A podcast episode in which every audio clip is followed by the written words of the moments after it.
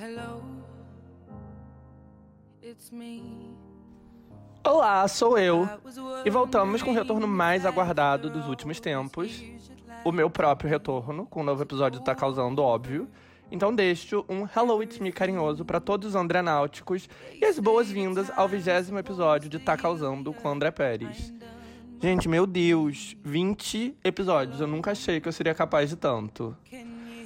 Não tão importante assim, mas também importante. Teve o retorno da Adele, que nós vamos falar sobre, numa semana onde vamos falar de vários fenômenos além dela. Fenômenos de bilheteria, fenômenos do K-pop e o fenômeno Round 6, que deu muita alegria ao Netflix. Que também teve muita dor de cabeça essa semana, porque sim, a Netflix foi canceladíssima. Bom, como vocês podem ver, eu tenho muito para falar e não tenho tempo a perder, então bora lá?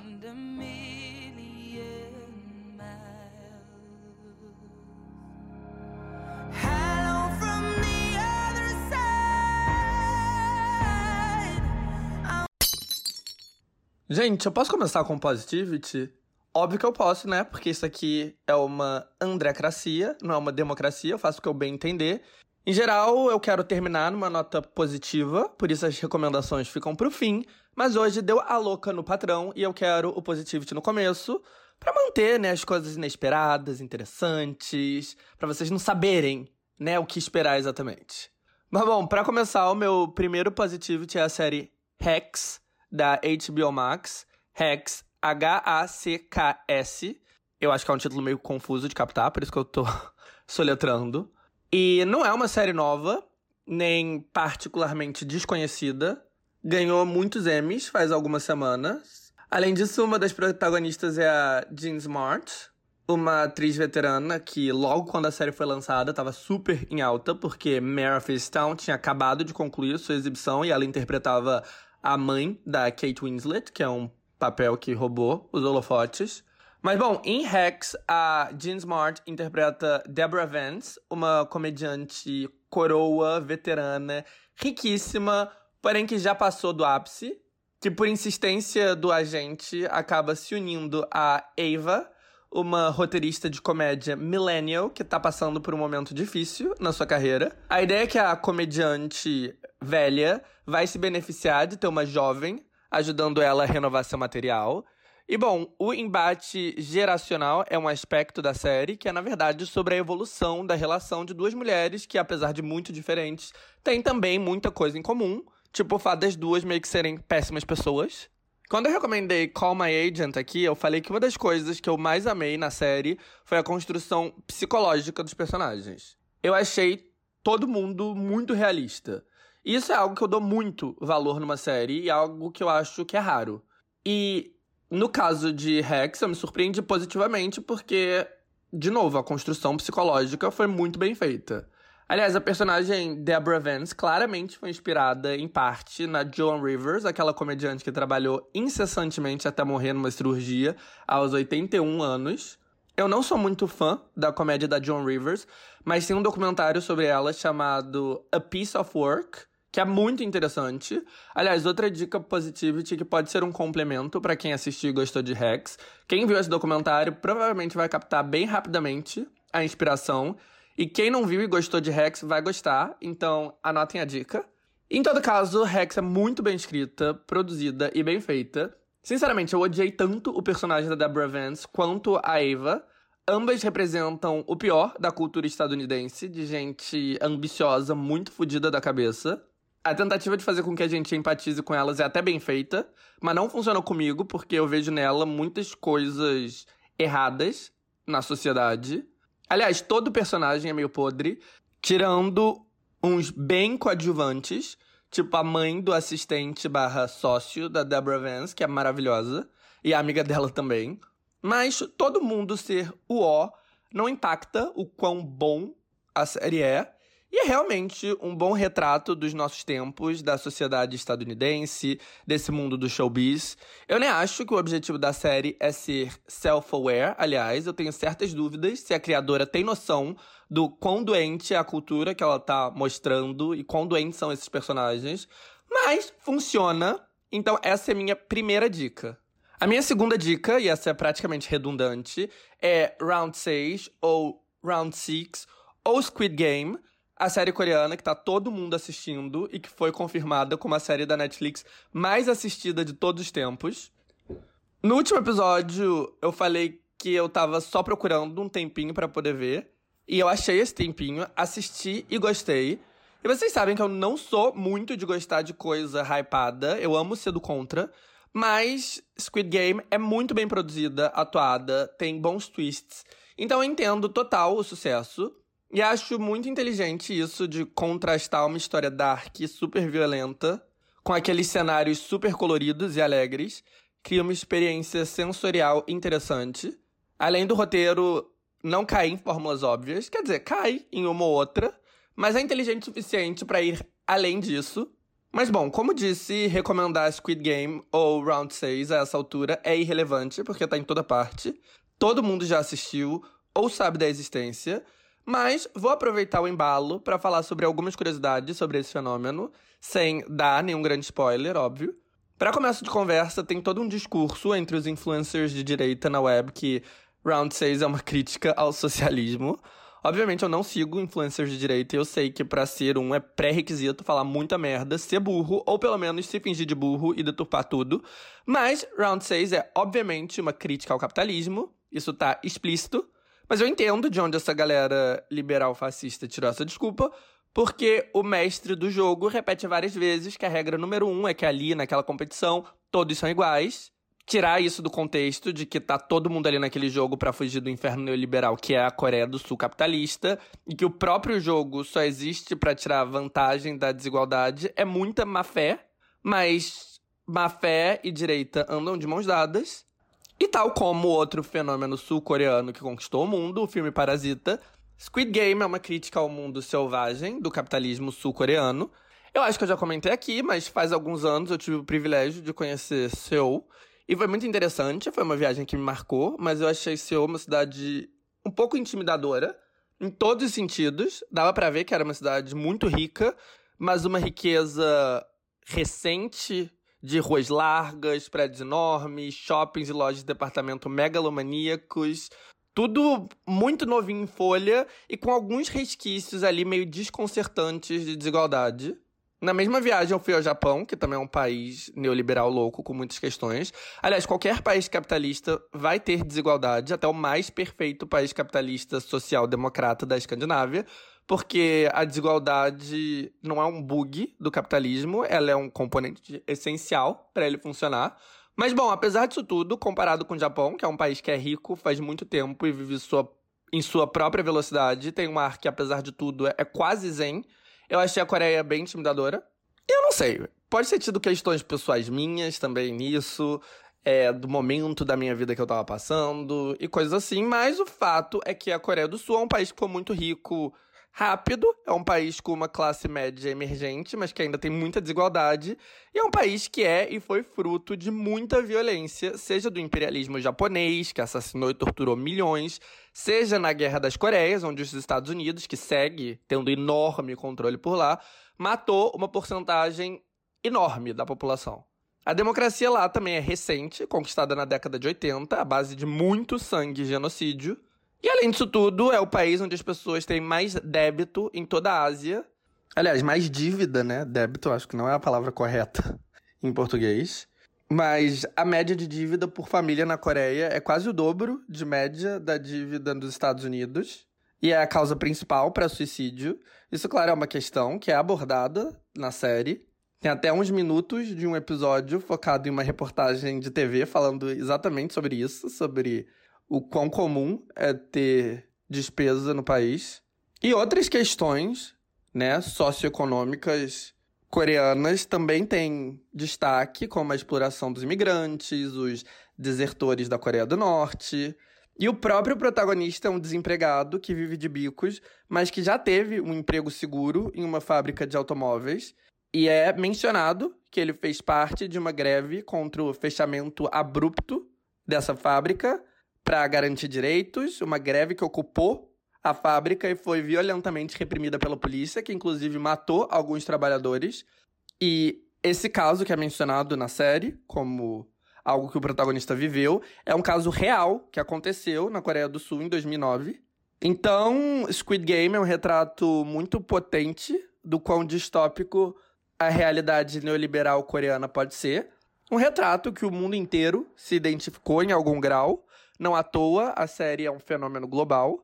E, gente, deixa eu comentar uma coisa que eu achei engraçadíssima. A Coreia é um país totalmente obcecado com beleza, mais do que a obsessão normal do resto do mundo, talvez.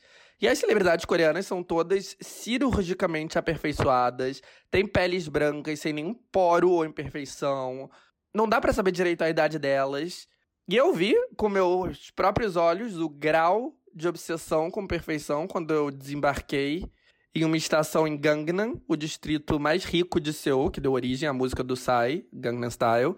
E todos os outdoors eram de clínicas de cirurgia plástica Saindo da estação, era isso que você via também, uma clínica atrás da outra.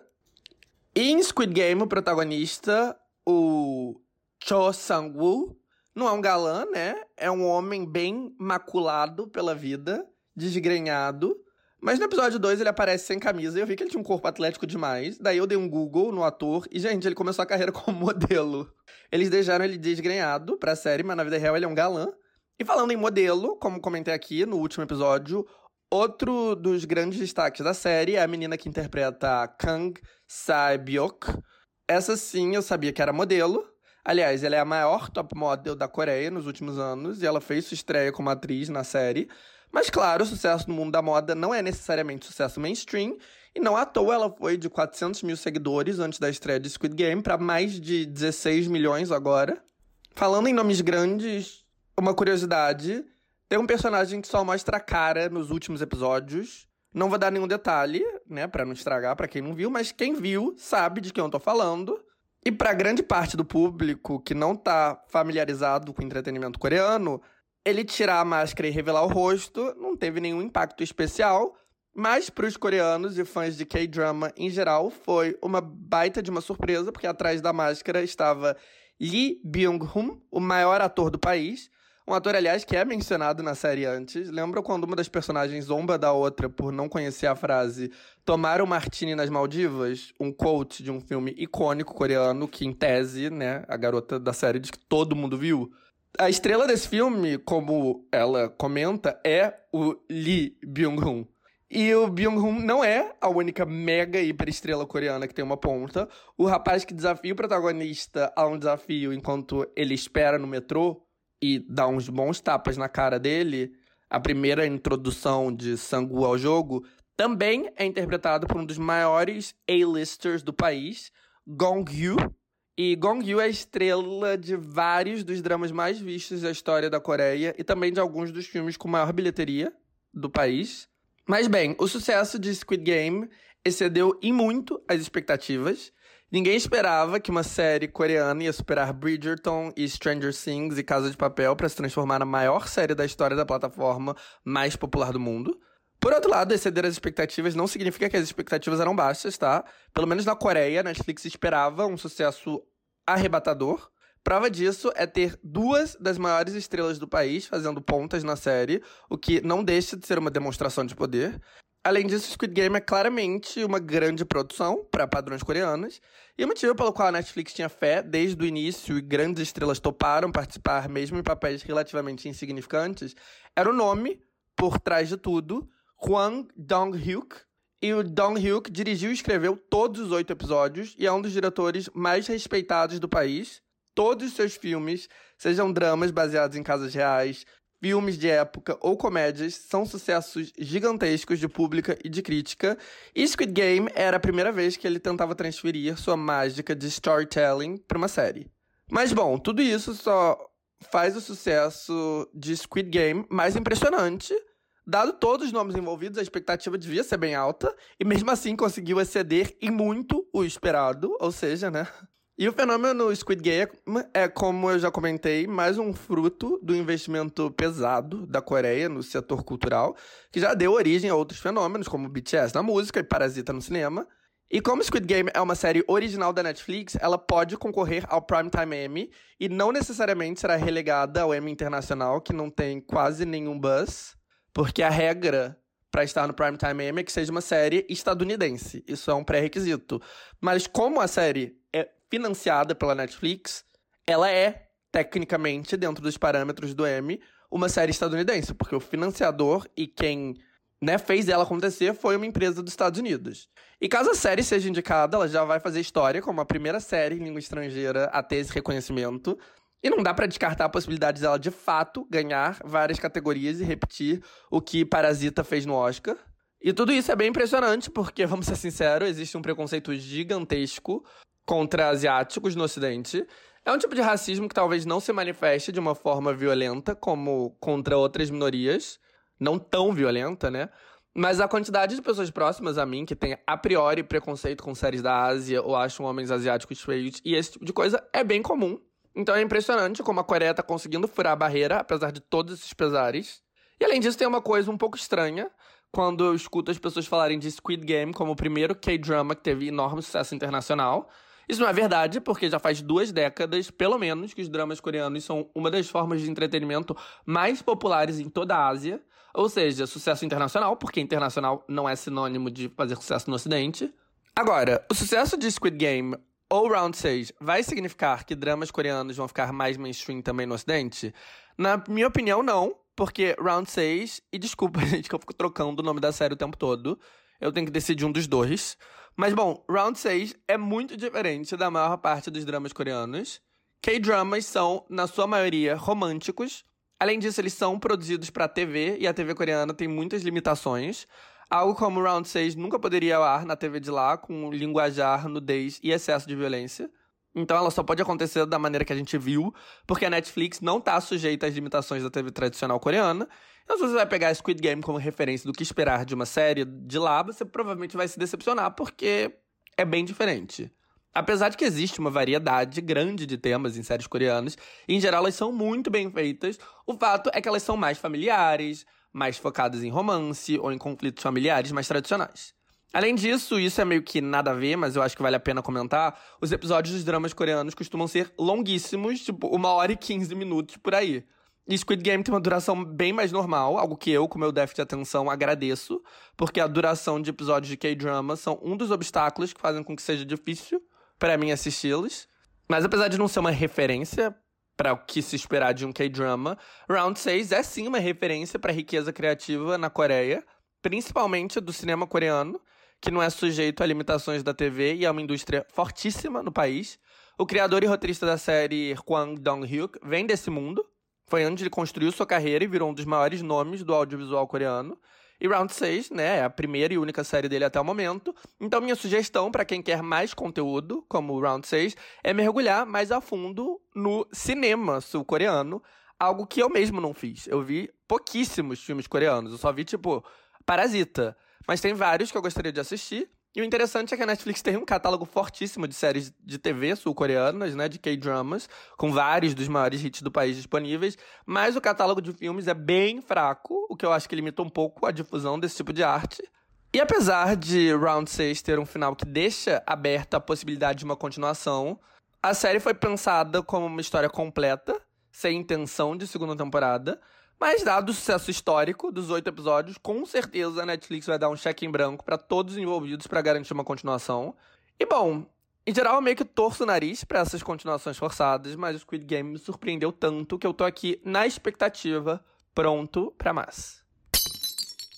O sucesso de Round 6 foi um ponto altíssimo para a Netflix em tempos de guerra de streaming. Um fenômeno desse tamanho é o que eles precisam nesse momento onde os concorrentes estão se multiplicando e usando as melhores armas para tentar arrancar a coroa deles. Mas a vida da Netflix não é feita apenas de flores, porque nas últimas semanas a Netflix também foi canceladíssima e o CEO e dono da companhia, Ted Sarandos, teve muita dor de cabeça. Mas vamos começar pelo começo. A Netflix investe em todo tipo de conteúdo que atrai espectadores, ou seja, filmes, séries, reality shows e especiais de stand-up.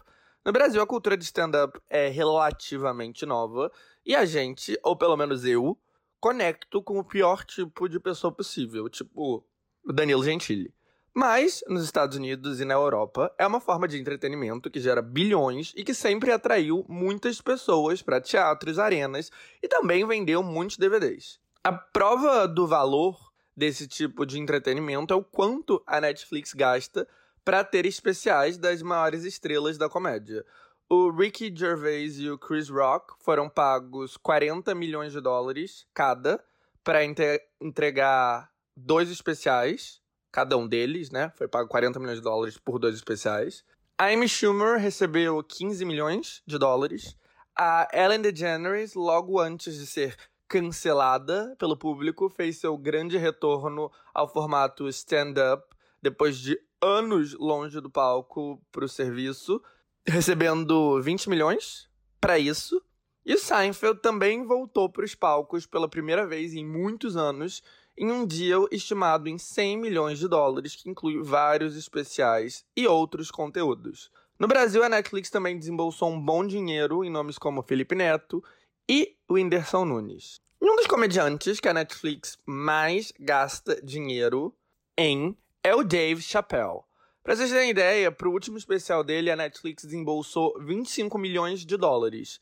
Em contraste, a produção total de Squid Game custou pouco menos de 22 milhões. Mas por que diabos o Chappelle é tão valioso? Bom, o Dave Chappelle ficou famoso como um jovem comediante negro, no mesmo estilo que Chris Rock e Eddie Murphy, mas foi em 2003 que a vida dele mudou. O Comedy Central, o canal do grupo Viacom, deu a ele o programa The Chappelle Show, que misturava sketches com segmentos de stand-up, e ele fazia comédia politicamente incorreta, falava sobre racismo e a realidade de ser um jovem negro nos Estados Unidos, e o programa virou um fenômeno. Na época não existia streaming, ou você assistia o programa na TV, ou então comprava o box set em DVD, e o box set das primeiras duas temporadas de Chappelle Show viraram fenômenos de venda, até então os box sets mais vendidos da história dos Estados Unidos. É importante destacar que nessa época o humor politicamente incorreto estava no ápice. Family Guy, ou Uma Família da Pesada, foi outro fenômeno naquele mesmo momento. O desenho tinha sido cancelado pela Fox depois de poucas temporadas, mas em meados dos 2000 virou uma fortaleza graças a reprises e vendas de DVD e foi revivida segue no ar até hoje. E o criador, o Chad MacFarlane, é tipo. Seth MacFarlane, perdão, não Ted MacFarlane. É tipo um bilionário. E Chappelle Show ia nesse mesmo estilo de humor, digamos assim, pouco ortodoxo. Mas bom, para uma terceira temporada, o Comedy Central deu 50 milhões de dólares para o comediante, o maior valor já pago por eles na história. Foi um dia histórico que foi noticiado em tudo quanto é parte na época, e ele chocou todo mundo, devolvendo dinheiro, dizendo que a fama do programa estava arruinando a vida dele e basicamente sumindo do mundo do entretenimento. A fama dele não diminuiu, mas a terceira temporada, apesar do clamor popular, nunca foi produzida e ele passou anos fazendo shows de stand-up eventuais até fazer o grande retorno 10 anos depois, em 2014, com 10 noites esgotadas no Radio City Music Hall em Nova York. Foi aí que a Netflix viu a oportunidade de se juntar a ele e ele voltou para o entretenimento em massa, gravando vários especiais para o serviço. Tudo ia bem até 2019, com o quinto especial dele, Stick and Stones. Como tudo relacionado a Chappelle, foi um lançamento grandioso, cujo teaser inicial era narrado pelo Morgan Freeman. E o Chappelle veio para causar, os tempos tinham mudado e o que era considerado aceitável também e ele não estava feliz com isso. E ele deixou isso claro, abrindo especial, falando mal do documentário da HBO sobre a pedofilia e os abusos sexuais do Michael Jackson, dizendo que ele achava que os acusadores estavam mentindo, que hoje em dia não pode falar nada que possa ofender a comunidade do alfabeto, se referindo ao público LGBTQ. E realmente, piadas como as que ele fazia no Chappelle Show, onde ele dizia que achava sexo gay nojento, mas amava lésbicas, não seriam aceitas hoje em dia. Na opinião dele, isso faz do mundo um lugar mais chato. Enfim, teve alguns segmentos do público onde o especial atraiu uma resposta negativa, com alguns ficando ofendidos, mas no geral, muita gente seguiu achando ele um gênio e que a comédia politicamente incorreta tem seu lugar. Tanto que o especial ganhou um Grammy e dois Emmy e na época, Chappelle se defendeu dizendo que ele é a favor de direitos LGBTQs politicamente e que todo mundo pode ser alvo das suas piadas. Isso não é exatamente verdade. Ele próprio admitiu que não gostava de ver um público majoritariamente branco rindo das suas piadas sobre estereótipos negros, e portanto ele parou de fazer esse tipo de piada. Uma decisão que fez todo sentido e que mostra que ele tem sim uma sensibilidade social, mas uma bem seletiva e limitada às experiências dele. Bom, tudo ficou por isso mesmo, até que faz umas duas semanas o novo especial dele, The Closer, chegou. E ele meio que já abre o especial, pelo que eu li, porque eu não assisti, falando sobre o cancelamento do rapper Da Baby, que aconteceu depois que ele foi abertamente homofóbico. Eu já falei desse cancelamento aqui no podcast, inclusive, várias vezes. E o Dave alegou que era interessante que ele foi cancelado por ser homofóbico, mas que antes ele tinha literalmente assassinado uma pessoa e ninguém se importou. A questão parecia ser como que a sociedade deixa um assassino virar um ídolo de milhões, mas o cancela porque ele foi politicamente incorreto com a comunidade LGBTQ. Por mais espinhoso que seja o argumento e por mais cheio de falsas simetrias, porque o da Baby matou alguém antes de ficar famoso e foi homofóbico depois, tem ali uma certa lógica que pode ser desenvolvida. Mas tudo meio que foi por água abaixo quando ele veio com um monte de piadas transfóbicas, disse que ser trans é comparável a blackface, disse que concorda com a J.K. Rowling e pediu para a comunidade LGBTQ parar de punch down a comunidade negra. Como se não houvesse milhões de pessoas negras na comunidade LGBTQ. Não são duas comunidades que não têm uma interseção entre si, né? Enfim, por causa disso, a merda atingiu o ventilador. E nem foi entre o grande público, foi entre os funcionários da Netflix, que emprega muitas pessoas da comunidade LGBTQ. Para o dia 20, os funcionários combinaram um walkout do escritório em protesto.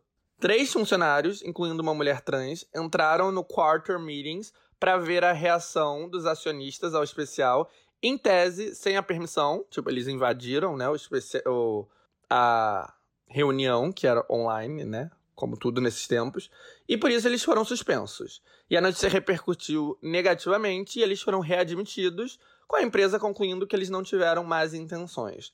Outro funcionário foi demitido por, de fato, vazar informações sigilosas sobre o custo do especial ao Bloomberg.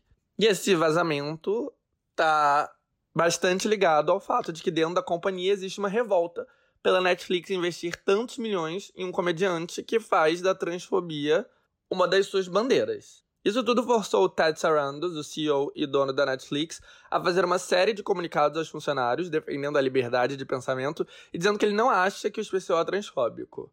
A showrunner de Dear White People, que é uma mulher trans e branca, não entendi isso, mas tudo bem, anunciou que não trabalhará mais com a Netflix.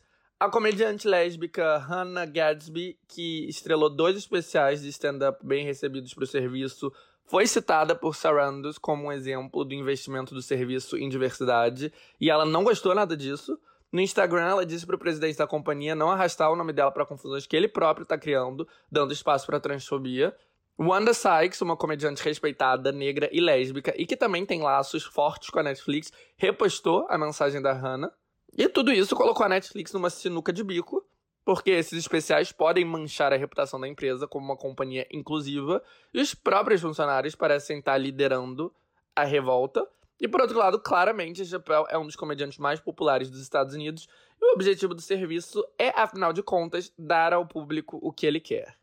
Minha opinião em relação a isso tudo é que o Dave Chappelle é tosco, e o tipo de piada que ele tá fazendo é desnecessária, preguiçosa e sim machuca um grupo marginalizado. Eu não sei se o boicote dos funcionários é a melhor alternativa. Mas assim, eu acho que eles estão no direito deles. E o que eu sei é que, de fato, a Netflix não pode querer tudo. Ou investe centenas de milhões em Dave Chappelle e seu humor transfóbico, ou se vende como uma empresa aliada à causa LGBTQ+. E assim, eu não tenho o menor interesse em ver esse especial. Minha amiga Mayara, que viu, me falou que realmente é transfóbico e escroto. E eu vi um pouco de The Chappelle Show lá em meados dos 2000 para entender o hype. E não era o meu tipo de humor, mesmo meu tipo de humor sendo bem mais próximo daquilo em 2004 do que hoje em dia. Tipo, naquela época eu achava Family Guy super engraçado e hoje em dia eu não vejo muita graça. Então, assim, desde então o meu humor evoluiu, mas o do Chapéu segue meio parado no tempo, parece, ou talvez não. Eu não tenho como mensurar isso, porque, como eu já disse, eu não consumo a comédia dele. Nem tenho intenção de começar a fazer isso. E, mais do que isso, se eu não gostava desse tipo de comédia faz 15 anos, quando esse tipo de comédia era muito mais próximo do que eu considerava engraçado, com certeza eu não vou gostar hoje em dia.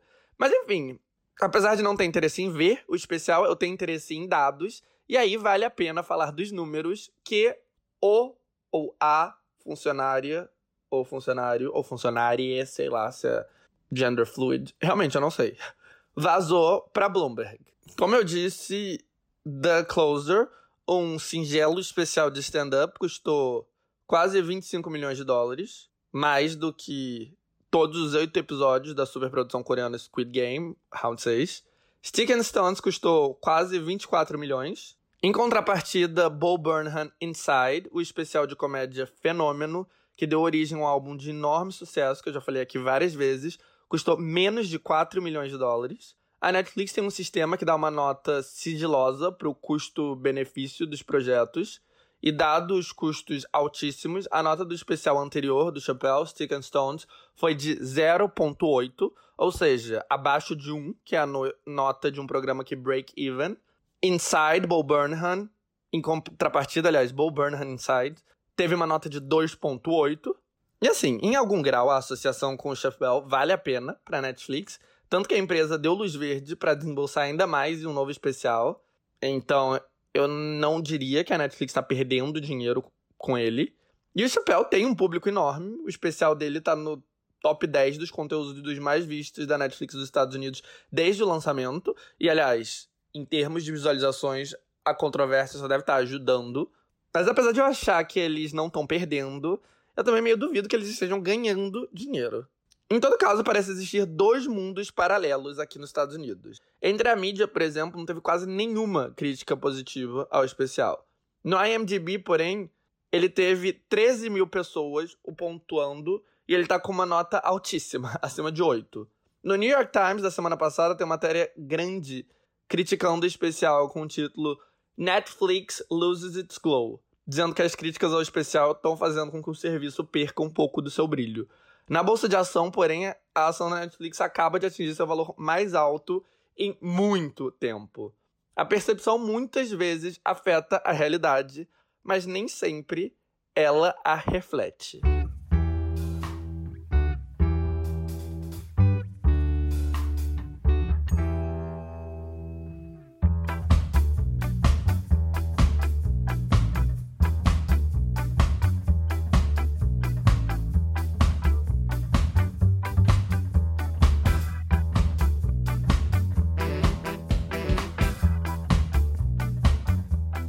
Assim, eu não tô dizendo que o público ser mais receptivo à transfobia do que certos segmentos da mídia é algo positivo.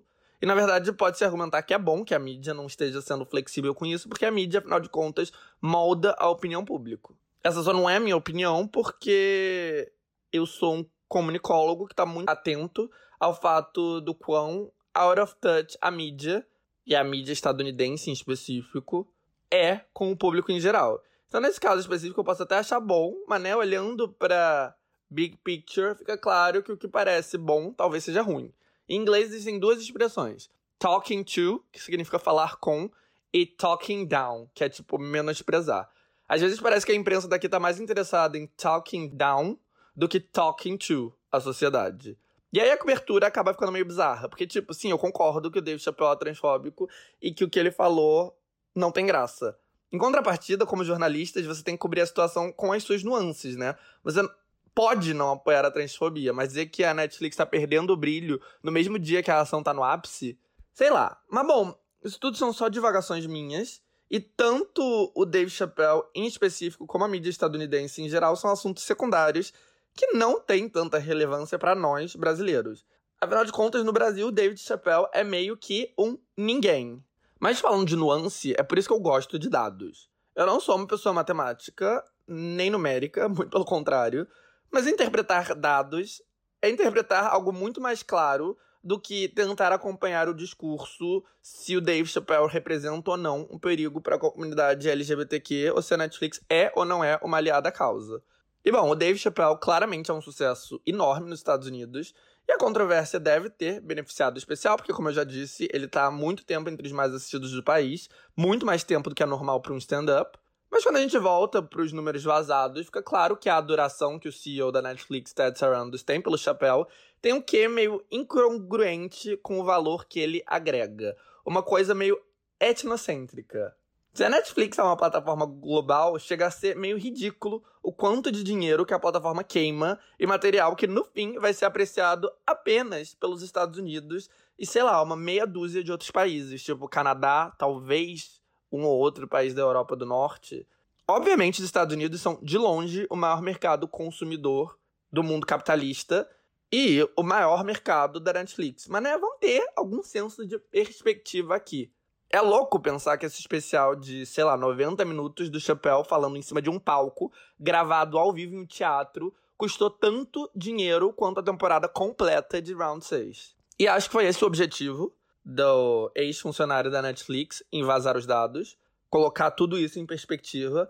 Porque vamos lá, o último especial da Chappelle, Stick and Stones, né? O penúltimo, digo, teve uma nota 0.8, porque foi caro pra caralho porque o Chapéu cobra caro pra caralho e a Netflix está disposta a pagar uma fortuna por ele. O Bo Burnham, que teve um especial que teve um alcance bem maior, custou um oitavo do que ele custou. E memes, viralização, álbum de sucesso e aclame da parte de todo mundo foram coisas que o Bo Burnham teve e o penúltimo especial do Dave Chappelle não teve. Então, não à toa, né, o Inside teve uma nota 2.8 de custo-benefício, enquanto Stick and Stones ficou a 0.2 pontos de sequer break-even.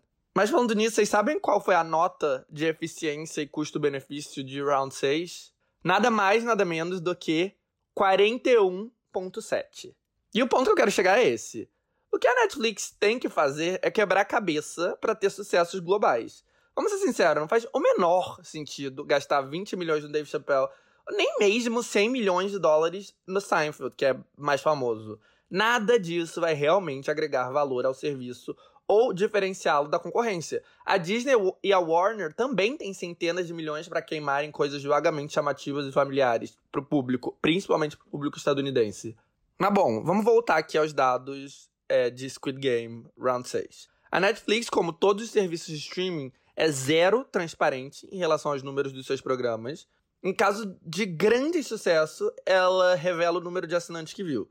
Tipo, a gente sabe que Round 6 é o maior sucesso da história da Netflix porque teve 132 milhões de espectadores. Só que assim, esse número nem é um retrato fiel porque a Netflix conta como assistido qualquer um, como assistido não, como telespectador, qualquer um que viu pelo menos dois minutos de qualquer conteúdo deles. A lógica é que se você viu dois minutos de Squid Game, você propositalmente se interessou por Squid Game e você pode não ter gostado e parar de ver rapidamente, mas a sua visualização conta porque em algum momento você mostrou interesse para aquilo. Enfim, não acho um retrato muito justo do número de pessoas que realmente está assistindo alguma coisa. Mas ok. E para Bloomberg, foram vazados os números mega sigilosos que ninguém nunca tem acesso, tirando os funcionários. E que são muito mais específicos. 89% dos que começaram Round 6, ou seja, cerca de 117 milhões de espectadores, viram pelo menos 75 minutos. 66% desses concluíram a série nos primeiros 23 dias que ela esteve disponível, o equivalente a 87 milhões de espectadores. Sendo assim, estima-se que Round 6 tenha gerado 900 milhões de dólares à Netflix. E de fato, o crescimento das ações foi basicamente todo graças ao fenômeno. A ação tava meio marromenas, porque o serviço não tava atingindo sua meta de crescimento de assinantes, que é óbvio, porque basicamente todo mundo no universo já tem Netflix, não dá para crescer infinito, né? É algo que o mercado de ação ainda não aprendeu, apesar de ser óbvio, para qualquer um que não seja bitolado da cabeça, o que não é o caso do mercado financeiro. Mas o buzz em torno do Round 6 provou que a Netflix é uma força singular e isso, de novo, animou lá o mercado dos estoques das ações. E todo esse valor agregado por uma merreca para padrões de Hollywood. Aliás, esse valor agregado, para vocês terem ideia, é mais estima-se do que o valor agregado de Game of Thrones pra HBO, tá? Pra vocês terem noção de quão gigantesco foi tudo. E Squid Game custou caro para padrões sul-coreanos, com um investimento de mais de 2 milhões de dólares por episódio, mas isso é bem pouco comparado com uma série dos Estados Unidos ou do Reino Unido. A primeira temporada de Stranger Things custou 6 milhões de dólares por episódio. Bridgerton custou 7 milhões por episódio, enquanto The Crown, a mais cara de todas, custa 12 milhões por cada capítulo. Então, Squid Game, comparado com o que é normal para as produções anglo-saxãs da Netflix, teve um custo baixíssimo e um retorno altíssimo. O que nos leva a uma questão de como o universo e o capital é estadunidense cêntrico. Dave Chappelle, apenas por ser uma sensação nos Estados Unidos, consegue receber, por um mísero especial, o mesmo valor que uma série de um diretor gigantesco sul-coreano com uma produção impecável. Para Hollywood, o mundo meio que gira em torno dos Estados Unidos e ser popular aqui é o suficiente para basicamente te darem um cheque em branco.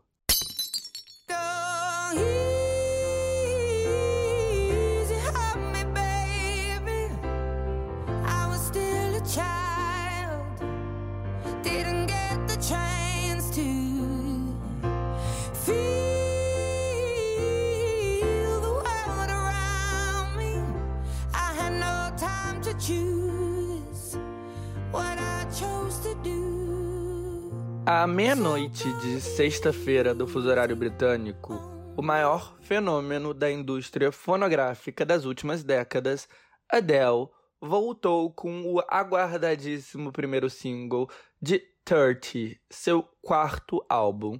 E o que ela entregou? Exatamente o que se espera de Adele. Mais do mesmo. Gente, eu tenho duas personalidades, né? O André positivo e o André negativo.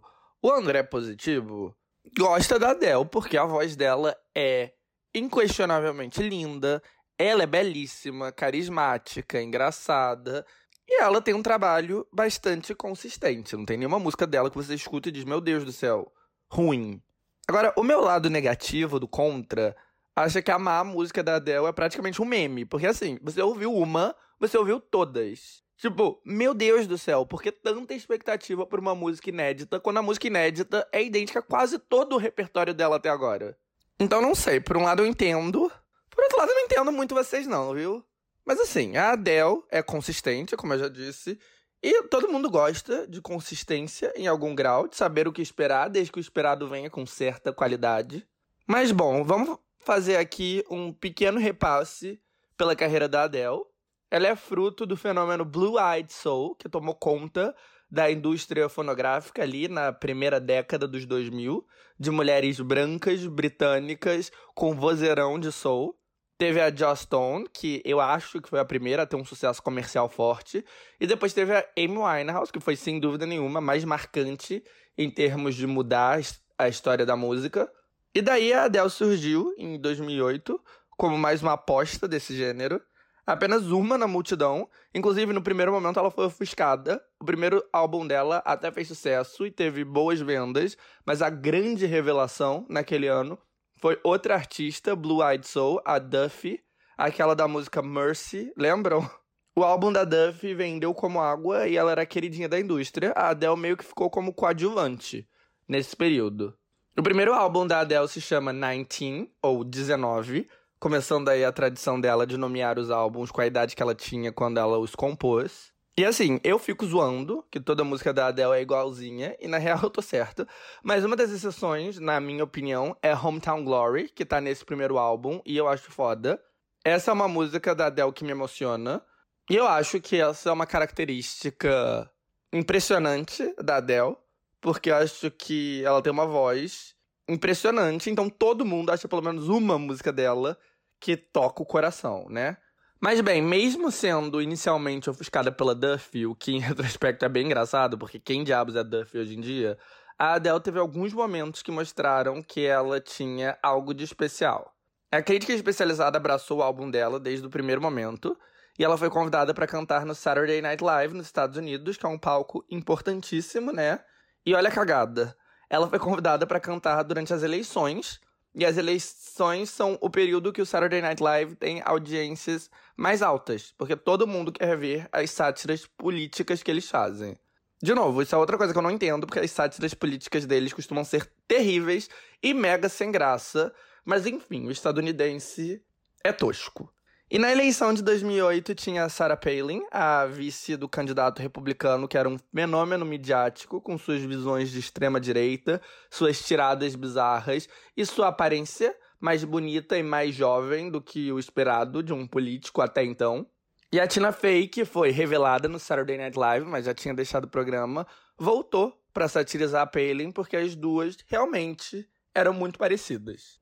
E os sketches foram um sucesso, e o episódio em que a Adele ia cantar calhou de ser o que a Sarah Palin de verdade ia aparecer para interagir com a Tina Fey, ou seja, teve uma audiência altíssima e o público foi exposto ao vozeirão da Adele. E aí, na semana seguinte, as vendas dela aumentaram substancialmente nos Estados Unidos. E alguns meses mais tarde, ela surpreendeu todo mundo ao ganhar o Grammy de melhor nova artista. A expectativa na época é que fosse ou pra Duffy ou pro grupo country Lady Antebellum, que tinha tido um mega hit com Need You Now. Enfim, o álbum vendeu bem no Reino Unido e excedeu as expectativas nos Estados Unidos, mas a Adele era só uma artista bem-sucedida entre várias. Daí, no final de 2010, quando o X Factor ainda era o programa mais popular do Reino Unido, uma das finalistas cantou Make You Feel My Love, a música do Bob Dylan. É do Bob Dylan? Sim, é dele mesmo. É, mas na versão da Adele, que estava inclusa no primeiro álbum dela, e graças a isso, a versão da Adele ficou mega popular no país, assim, do dia pra noite. Foi uma das músicas mais tocadas naquele final de ano. Combinava perfeitamente, né, com o inverno, com o Natal e tal, e preparou perfeitamente o terreno para o lançamento de 21 ou 21, o segundo álbum dela, que chegou em janeiro um mês depois. Com o hype de Make You Feel My Love, a nova música dela, Hole in the Deep, atraiu bastante atenção e o álbum já chegou com vendas altas. Vendas continuaram muito altas, porque tiveram várias datas comemorativas ali no começo do ano, o Dia das Mães, o Dia dos Namorados, né? Isso no Reino Unido, Dia dos Namorados e Dia das Mães no começo do ano. E aí as vendas explodiram de vez em fevereiro, quando a Adele cantou o segundo single do álbum, Someone Like You, no Brit Awards. A apresentação viralizou de uma maneira impressionante e as vendas dispararam em um nível que ninguém esperava. A era 21 foi tão gigantesca que eu lembro como se fosse ontem, mas na real começou faz mais de 10 anos, o que é bizarro, e o mundo era tão diferente que os álbuns nem eram lançados no mesmo dia no Reino Unido e nos Estados Unidos. Algo inimaginável, né? Enquanto o álbum estourava no Reino Unido, ele nem sequer estava à venda aqui nos States. Ele só chegou no maior mercado do mundo no fim de fevereiro, mais de um mês mais tarde. Só que chegou com todo o hype gigantesco que ele estava conseguindo na Europa. E aí, Rolling in the Deep, que tinha uma leve inspiração do country estadunidense, estourou aqui. E depois, Someone Like You também.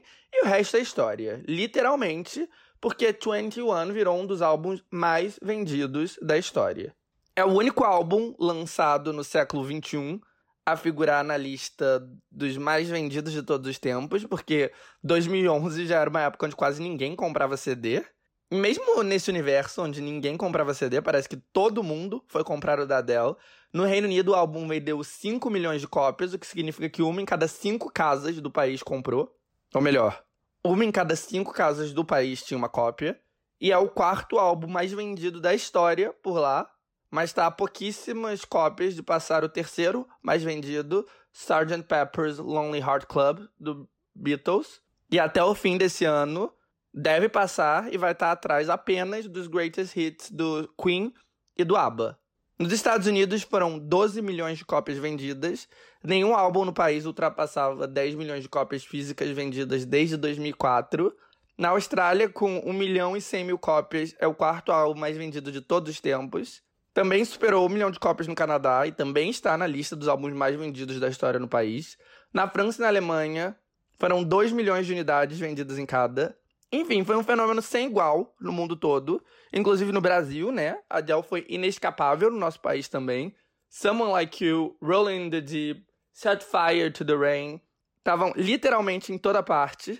Com altíssimo volume de vendas, Adele virou uma celebridade gigantesca e seu senso de humor e beleza cativaram o mundo.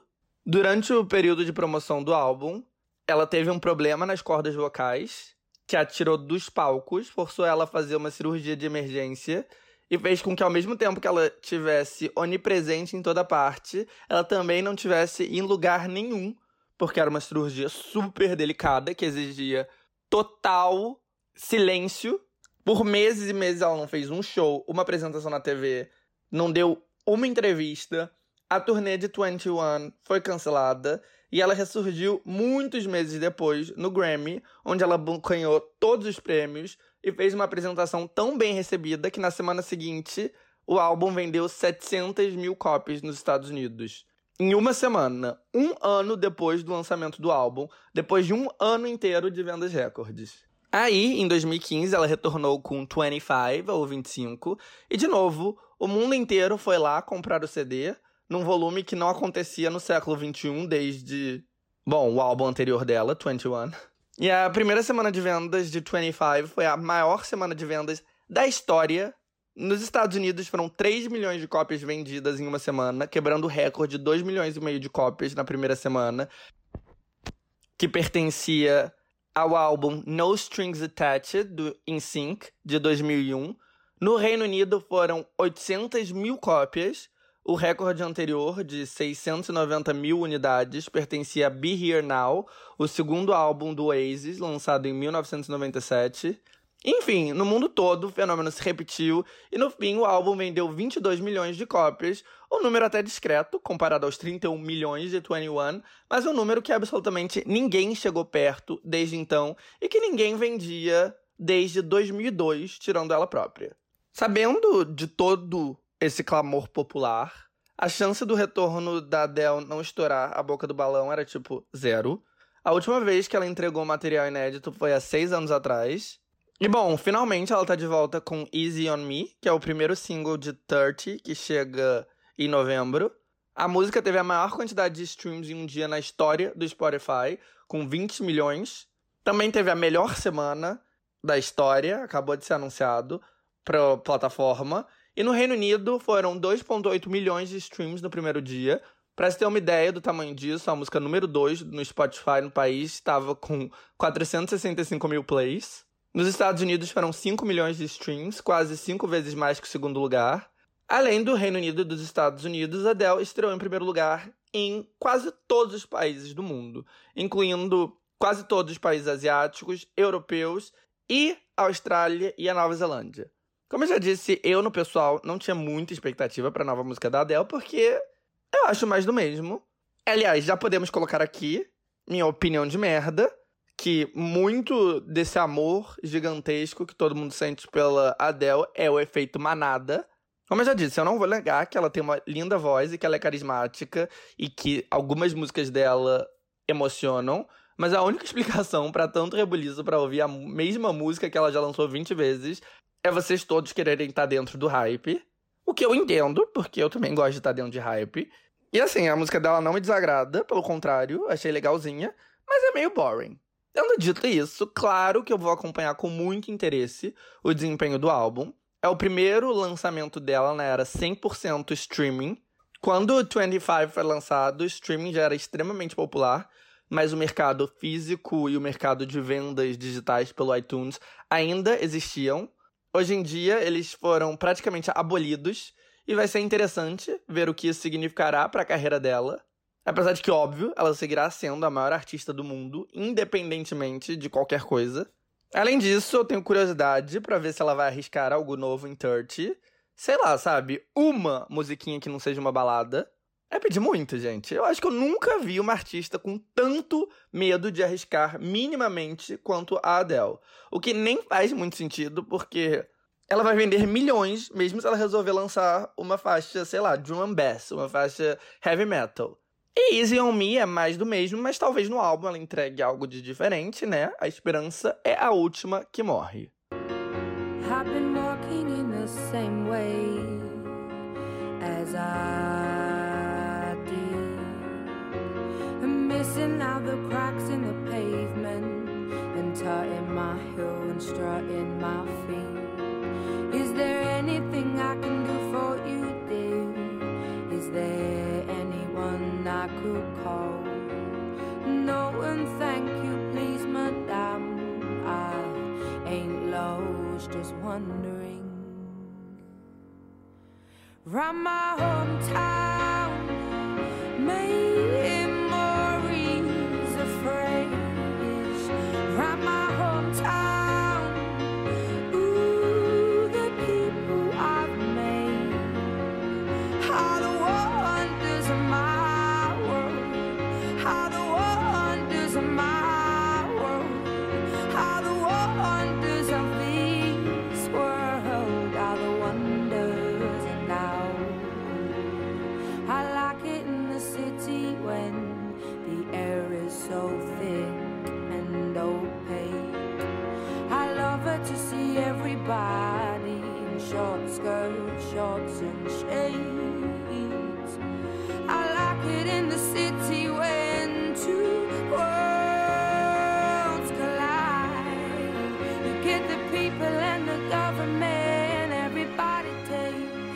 Ai, gente, essa música é foda. Eu não desgosto da Adele, né? Pelo contrário, eu tenho momentos que eu gosto dela, momentos que, enfim, essa coisa meio bipolar da minha personalidade. Mas, como eu disse, Hometown Glory é a única música dela onde eu realmente 100% entendo hype. Como eu disse, Hometown Glory é de 19, o primeiro álbum dela. E, bom, que a Adele é a maior artista do universo, acho que todo mundo sabe. Que a música dela ia estrear em primeiro em basicamente toda parte, já era de se esperar também. Por isso, vamos focar em algo mais interessante. Os lugares onde a música dela não estreou no topo. E o porquê disso? A começar pela França.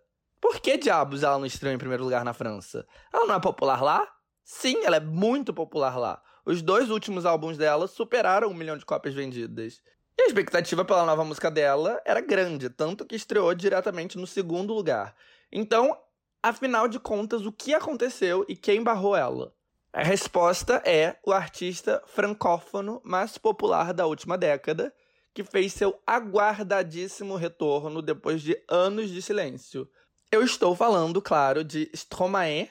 E Stromae, para quem não conhece, é um artista belga que faz uma música que mistura electropop e house com letras astutas e por vezes depressivas e melancólicas. Ele estourou em 2010 com o hit Alors on Dance, na qual ele lista todos os pesos da vida, os débitos e despesas, o divórcio, a morte de pessoas amadas e conclui que perante toda essa desgraça só nos resta dançar. Taf, te dis les thunes. Qui dit argent, dit dépense. Qui dit crédit, dit créance. Qui dit dette, te dit huissier. Lui dit assis dans la merde. Qui dit amour, dit les gosses. Dit toujours et dit divorce. Qui dit proche, te dit deuil, car les problèmes ne viennent pas seuls. Qui dit crise, te dit monde. Dit famine, dit tiers-monde. Et qui dit fatigue, dit réveil. Encore sur de la veille, alors on sort pour oublier tous les problèmes. Alors on danse.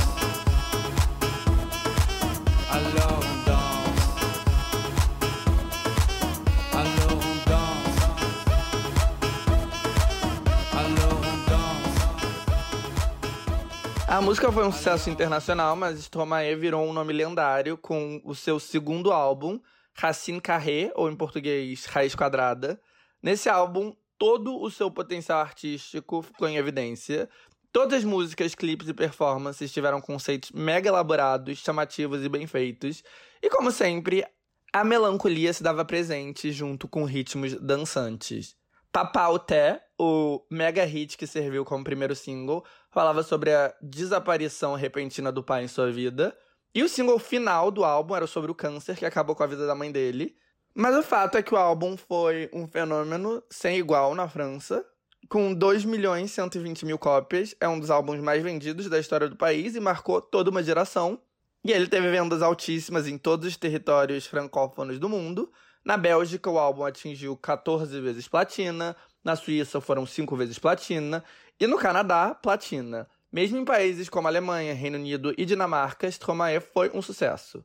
O fenômeno Racine Carré ocupou anos da vida do artista. A demanda era tanta que ele passou três anos lançando single e em turnê. E daí, depois, exausto, ele resolveu sumir, fazendo apenas uma aparição ocasional ali e acolá. E nessa sexta-feira ele finalmente acabou suas férias com santé, ou saúde, a palavra usada para brindar na França. Na música, ele oferece um brinde para todos aqueles que, em geral, são esquecidos quando nós brindamos: o garçom que tira os copos, a mocinha do guarda-volume, ou a que limpa o banheiro da boate. E depois ele estende o brinde para os pilotos, as enfermeiras, os pais jovens exaustos, os insônicos. Insônicos, essa é uma palavra? Enfim, e todos aqueles que estão deprimidos demais para celebrar. Uma música mais Stromae impossível. Pilote d'avion ou infirmière, chauffeur de camion, hôtesse de l'air, boulanger ou marin pêcheur, un verre aux champions des pires horaires, aux jeunes parents bercés par les pleurs, aux insomniaques de profession, et tous ceux qui souffrent de peine de cœur, qui n'ont pas le cœur aux célébrations.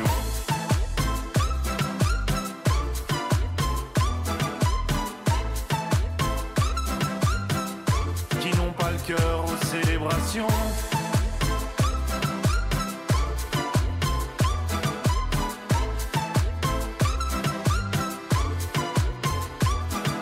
O retorno desse artista icônico que marcou toda uma geração ocupou o primeiro lugar do Spotify na França e na Bélgica, dois dos únicos cinco países europeus onde Adele não estreou no topo. Por culpa de Stromae, ela teve que se contentar com o segundo lugar, mas, pelo jeito, ela tem mais estabilidade que ele até lá. Ela o substituiu no topo em ambos os países. Desde então, na França, ela caiu para o segundo lugar, atrás de um rap francês popular, mas na Bélgica ela segue em primeiro. O outro país onde a Adele ficou com a medalha de prata foi a Itália. De novo, Adele é enormemente popular na Itália e os números do primeiro dia de Easy on Me garantiriam o topo em muitas semanas de 2021, mas na última, em específico, ela acabou levemente ofuscada porque o maior rapper do país, Sfera Ebesta, lançou nova música no mesmo dia. A Itália, como quase todo outro país europeu, como a França, etc., tem uma cena de rap local fortíssima e é quase sempre um rapper italiano, topo da parada. E a Adele até podia fazer frente a muitos deles, mas não ao primeiro dia de uma nova música do Sfera, que é o maior rapper de todos. Na Alemanha, outro país onde o rap local reina, ela enfrentou um novo single de outro nome forte da música urbana alemã, mas lá ela saiu vitoriosa. Com 728 mil streams, ela superou o novo single do rapper Jesus, que teve 708 mil reproduções. Então a Alemanha se juntou a Dinamarca, Suécia, Noruega, Áustria, Suíça, Portugal, Finlândia, República Tcheca, Bulgária, Países Baixos, Estônia, Grécia, Reino Unido, Irlanda e Eslováquia na longuíssima lista de países europeus onde Adele não teve problema de ocupar o topo. E eu com certeza esqueci países nessa lista. Com certeza não, mas acho que sim. Enfim, vocês entenderam, né? Dos cinco restantes, ela ficou em segundo na França, na Itália e na Bélgica. Na Polônia, o quarto país, ela estreou em oitavo. Pode parecer decepcionante, mas não foi. Em números de reprodução, foi de longe a melhor estreia de uma música de língua estrangeira no país. Em posição, empatou com Butter, do BTS, que também estreou em oitava, faz alguns meses. E as sete posições acima dela foram ocupadas, claro, por rappers poloneses. Em quase todo o país europeu, seja a Islândia, ou a Itália, a Polônia ou a França, o estilo mais popular é o rap local, mas quase todas as paradas europeias têm uma mescla de música local com hits em inglês, sejam músicas dance, DJ, sejam sucessos de artistas dos Estados Unidos. E três das exceções são, não por coincidência, a França, a Itália e a Polônia. Na quinta-feira, na véspera do lançamento da Adele, por exemplo, apenas 16 músicas do top 50 francês eram em língua estrangeira. Na Itália e na Polônia, o número era ainda menor, seis músicas, dentre as 50 mais populares, e curiosamente, o maior hit internacional, tanto na França quanto na Itália, não era em inglês, e sim em espanhol. Era Pepas, o reggaeton do Farruko. Então, não à toa, os países onde a Adele não alcançou o topo são os que realmente são dominados por artistas locais. E mesmo assim, ela teve um desempenho impressionante e na França e na Bélgica ela eventualmente atingiu o topo. O quinto mercado onde o fenômeno britânico não alcançou o primeiro lugar, porém, é o mercado europeu mais impenetrável para a música em inglês: a Espanha. Lá, Adele estreou em 15º, de longe sua pior posição na Europa. E mesmo assim, um resultado excepcional, porque se você não é um reggaeton latino, ou na melhor das hipóteses, um artista espanhol com hit viral, suas chances de atingir o top 20 espanhol são baixíssimas e estrear diretamente nele, então, quase impossível. Na quinta-feira, na véspera do lançamento da Adele, o top 50 espanhol tinha apenas quatro músicas que não eram em espanhol. Então, contextualizando, Adele estreou muito bem, mesmo nos países europeus, onde, em comparação, ela estreou mal. A Espanha é um reflexo do mercado hispânico de streaming em geral. Na Argentina e no Chile, por exemplo, não é raro um top 50 sem nenhuma música em inglês. No Brasil, que não é um mercado hispânico, mas é um mercado latino, é igual. O nosso top 50 é totalmente dominado por músicas em português. Na quinta-feira passada, apenas três músicas no top 50 eram estrangeiras. Dentre os grandes mercados latinos, o México é atualmente o mais receptivo para música em inglês e mesmo assim pouquíssimas penetram em 50 mais ouvidas. Na quinta, na véspera né, do lançamento da Adele, que é o que eu estou usando como referência para todos os países, eram sete músicas, nenhuma no top 10. E com isso contextualizado, é impressionante que a Adele estreou dentro do top 50 de todos os países latinos também. Inclusive, ela estreou no topo, na maior parte deles. Mas quando a gente diminui a amostragem apenas para os maiores mercados, ela estreou no topo apenas no México, o que mesmo assim é super ultra impressionante, porque faz anos e anos que uma música em inglês não alcança o primeiro lugar do Spotify do México. No Brasil, ela estreou em quinto, mas com 855 mil reproduções. Foi a melhor estreia de uma música internacional na história do Spotify daqui. Quando a gente contabiliza apenas dias avulsos, Easy On Me teve o segundo melhor dia para uma música gringa. O recorde pertence à Industry Baby, do Lil Nas X, que chegou a 896 mil plays no dia que o álbum do rapper foi lançado. Além do México e da Espanha, os outros dois maiores mercados hispânicos são o Chile e a Argentina.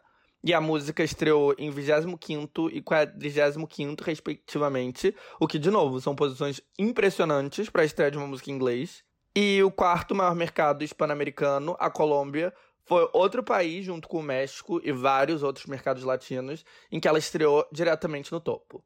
No Spotify global, só teve um país onde a Adele não estreou no top 50, o Japão, indubitavelmente o mercado musical mais fechado do mundo. O Japão é o único país onde a Adele não teve vendas quebradoras de recorde, porque exige um foco especial para um artista ocidental fazer sucesso. A gravadora da Adele estava disposta a isso, né, a esse foco, com 21, bancando uma viagem promocional para o país, mas na hora de subir no avião, a cantora teve um ataque de pânico com as longas horas de viagem e desistiu. Mesmo assim, o álbum chegou a disco de ouro no país, um resultado modesto comparado com todo o resto do mundo, onde ele ganhou dezenas de discos de platina, mas é impressionante para uma artista que nunca pisou lá. Mas, claro, a falta de investimento no país significa que ele é um ponto fora da curva no nível de sucesso atingido por ela. E, de qualquer maneira, o top 50 japonês é basicamente impenetrável para músicas em línguas que não japonês, a exceção sendo K-pop, que investe pesado no Japão porque é o país mais lucrativo para o gênero. No top 50 do Spotify, só tem seis músicas que são de artistas não nipônicos. Cinco dessas músicas são do BTS, e a outra é do Twice, um girl group também coreano. Eu vou voltar ao assunto K-pop e BTS já já, porque afinal de contas, o que somos nós hoje em dia se não putinhas da Coreia, né? Mas antes, vamos falar dos lançamentos pop de artistas brasileiros. A começar por Anitta. Anitta em sua milésima tentativa de ter um sucesso internacional, dessa vez com a rapper em ascensão, Saweetie.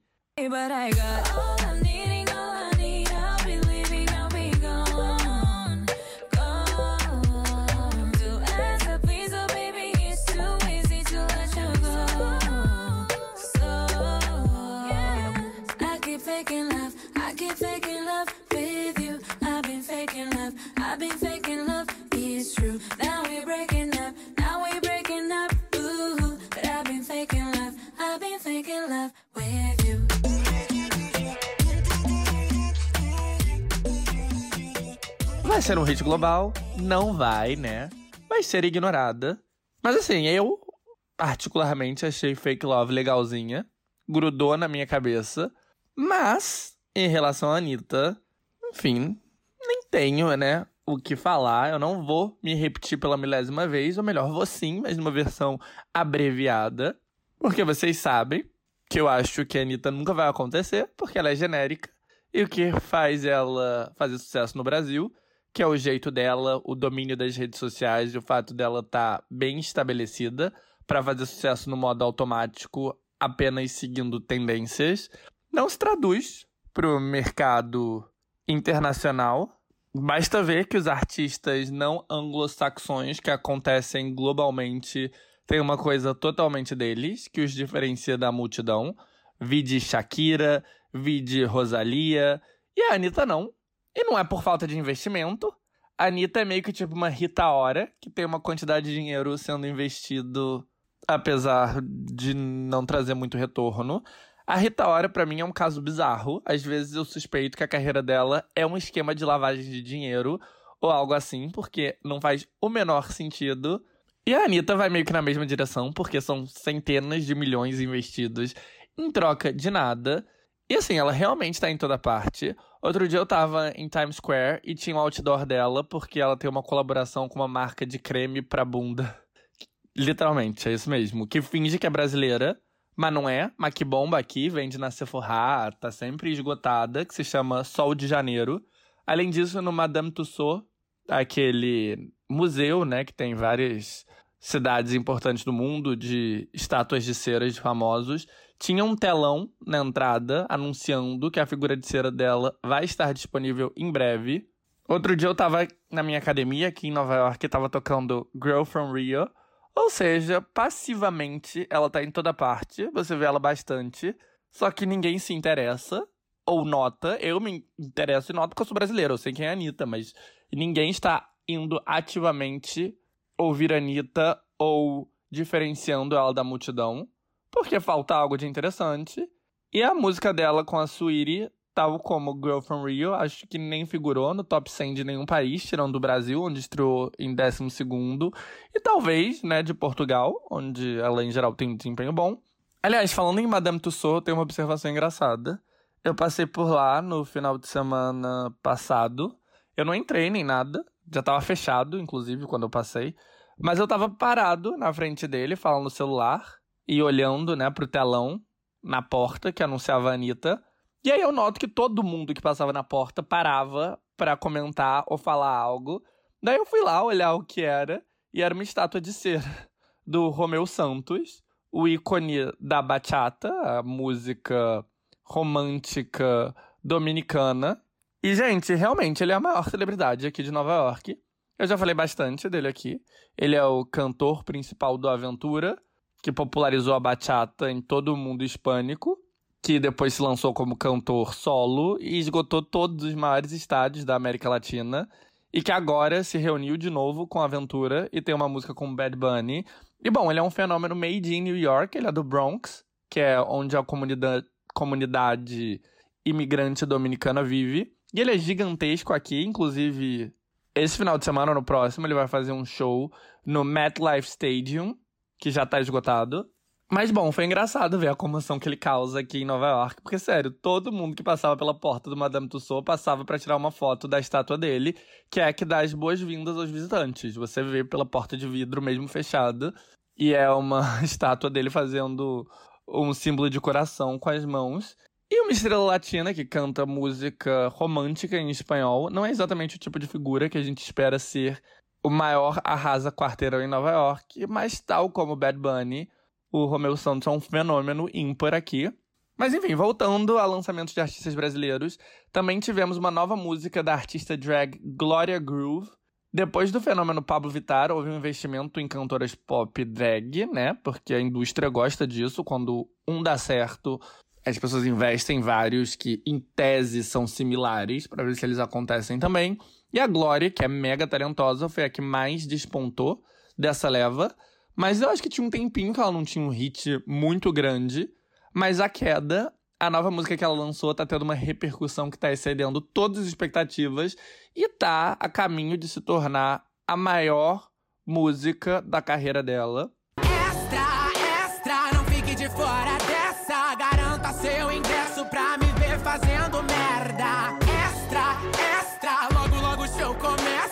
Melhor do que a subida, só mesmo assistir a queda.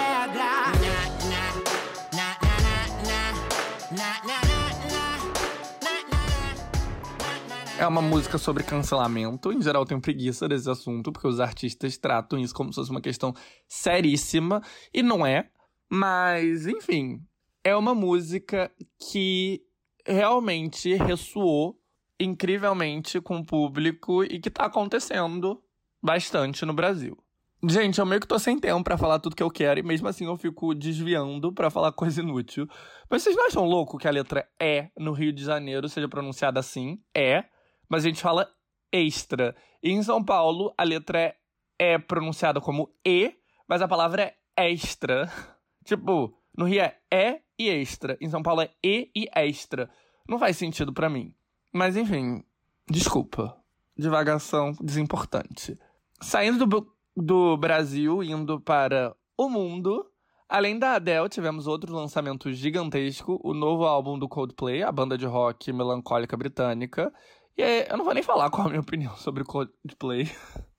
Não é positiva, gente, mas eu não quero ficar aqui soando como um amargurado. Apesar de que eu sou, né? Acho que eu talvez seja um amargurado.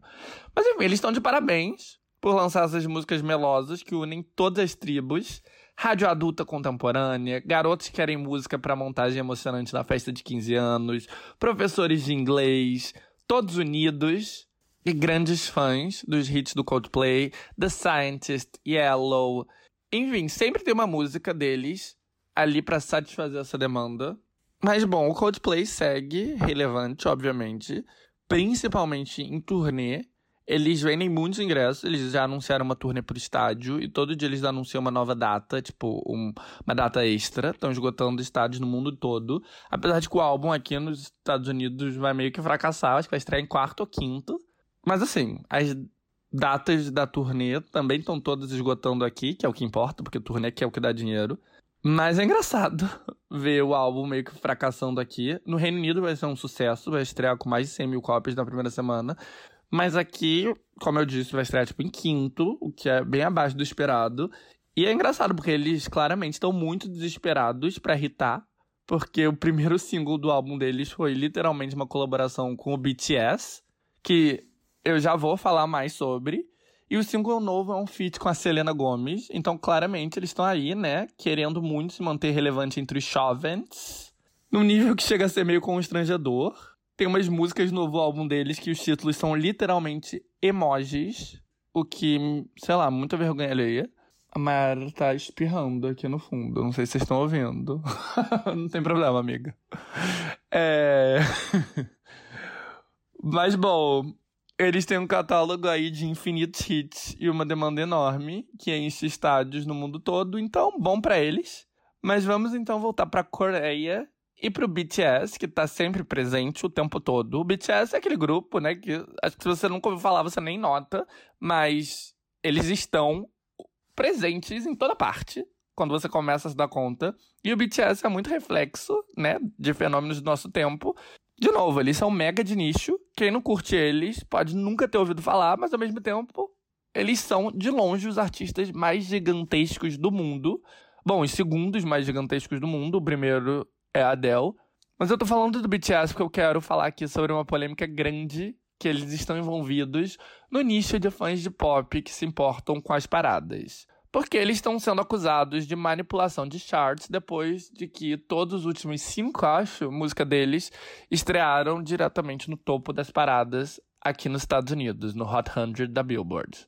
E assim, por um lado não é uma acusação, de fato é o que está acontecendo. O BTS tem a fanbase mais dedicada e mais numerosa do mundo. E a fanbase aprendeu os truques para fazer com que literalmente qualquer música deles atinja o topo da parada mais importante do mundo, o Hot 100 da Billboard. E desde agosto de 2020, eles tiveram, como eu disse, cinco singles, acabei de confirmar aqui, atingindo o topo. Isso tá irritando muita gente. Esses fãs de pop e de charts alegam que o Hot 100 é para refletir as músicas mais populares dos Estados Unidos e, portanto, não faz o menor sentido Butter, uma música que nem estava no top 20 das paradas de streaming, ter ficado nove semanas no topo. Uma música que fica nove semanas no topo é um hit inescapável que quase todo mundo conhece, tipo Old Town Road, Lil Nas X, ou Despacito, ou Someone Like You, da Adele. E Butter, por mais que tenha sido bem sucedida, não chegou a esse nível. Isso para nem falar de Life Goes On, uma balada totalmente em coreana que 99,9% do público nunca ouviu, mas que passou uma semana no topo da parada dos Estados Unidos no ano passado. Ou Permission to Dance, o último single deles em inglês, que também não foi popular, mas, de novo, passou uma semana ou duas até, não, acho que foi só uma, no topo da Hot 100. Ou, pasmem, a música deles com Coldplay, que, de novo, estreou diretamente no topo na semana retrasada. Basicamente, qualquer música que o BTS lança, a ARMY, a fanbase deles, compra em números maciços e coloca no topo. E assim, por um lado, eu entendo, realmente, é meio que manipulação dos shorts e realmente, tipo, eles conseguem esse primeiro lugar, mas a música mais popular, mais ouvida do país, não é deles. Mas quem tá errado nessa história não é a ARMY, a fanbase deles, é quem acha que a proposta do Hot 100 da Billboard é mostrar as músicas mais populares dos Estados Unidos. Ou quem acha que essa manipulação é injusta. Nos dois casos, vocês estão errados. Bom, vamos lá. O Hot 100 não serve para mostrar as músicas mais populares do país. Isso era proposta talvez pré-anos 2000, quando a única maneira de apoiar uma música era consumi-la de maneira legal. Mas desde então, o Hot 100 serve para mostrar as músicas que mais estão dando dinheiro para a indústria ou que a indústria quer promover. Então, a partir do começo dos 2000, com a explosão do Napster, todo mundo parou de consumir música de maneira legal.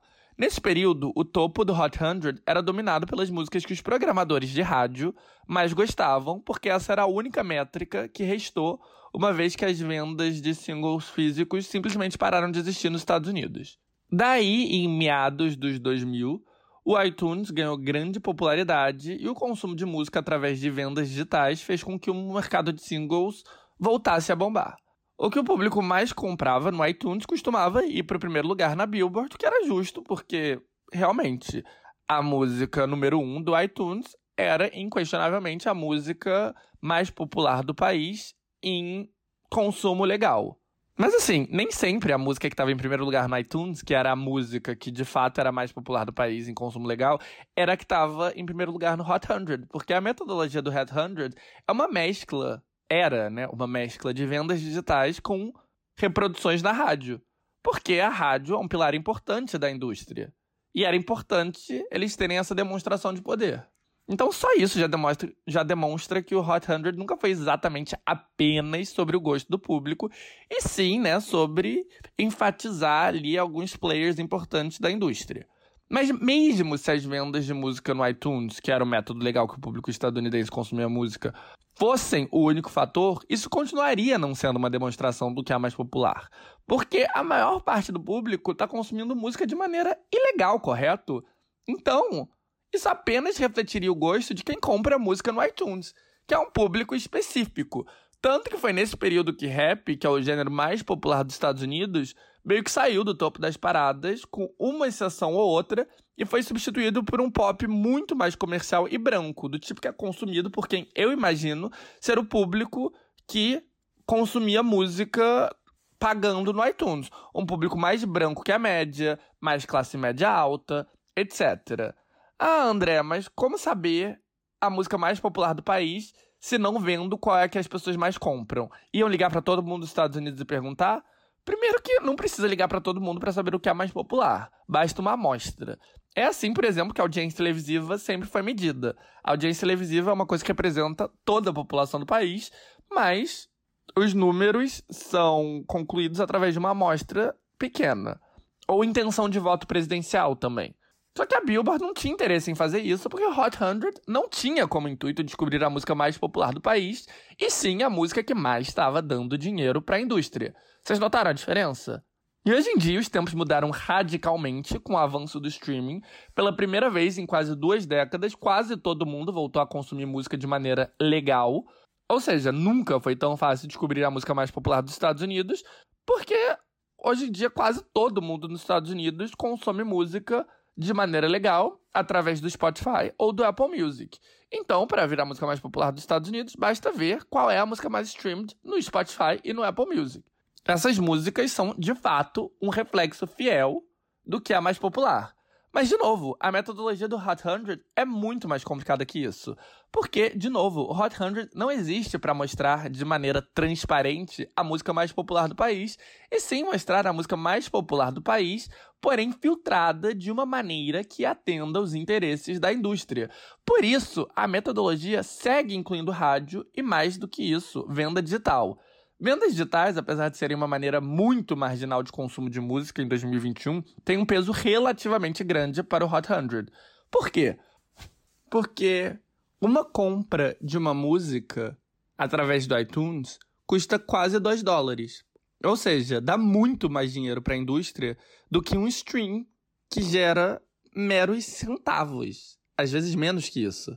E mais do que isso, mesmo quando o Hot 100 vai contabilizar os streams, as músicas consumidas através dos serviços que todo mundo usa, esses streams têm pesos diferentes. Antigamente, todo stream tinha o mesmo peso. Por pressão da indústria, isso mudou. Streams através do Spotify Premium e do Apple Music têm um peso maior do que streams através do Spotify gratuito e de outros serviços não pagos, como o YouTube. Se o objetivo fosse simplesmente contar qual a música mais popular do país, não faria o menor sentido fazer distinção entre stream pago e stream gratuito na metodologia. Mas como eu já disse, o objetivo é mostrar a música mais popular filtrada pelos interesses da indústria. O interesse da indústria é dinheiro. Por isso, formas de consumo de música que dão mais dinheiro para a indústria, tipo stream pago e vendas através do iTunes, têm um peso maior. Ou seja, de novo, o Hot 100 mostra as músicas que mais estão dando dinheiro para a indústria, não as músicas mais populares do país. Muitas vezes as duas coisas coincidem, mas nem sempre. E é aí que a fanbase do BTS foi muito inteligente. Eles estão manipulando a parada, mas de uma maneira totalmente legítima e dentro das regras. Eles estão se organizando para comprar músicas ao invés de dar streams e comprar em números altíssimos, sabendo que o peso de uma venda é bem maior do que o peso de um stream. Mas na real eles não estão manipulando nada, eles só estão deixando bem visível a realidade do Hot 100. O Hot 100 não mostra a música mais popular, e sim a música que mais dá dinheiro, sendo assim, é super justo que o BTS fique ad eternum no topo. Porque ninguém na indústria dá tanto dinheiro quanto o BTS. E nenhuma música gera tanto dinheiro quanto as músicas do BTS. As músicas dele são as mais populares nos Estados Unidos entre o general public? Não. Provavelmente não estão nem entre as 20 mais populares. Mas tem artista que gera mais dinheiro que o BTS? Também não.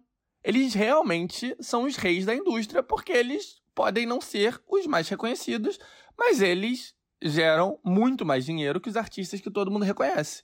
Tipo o BTS.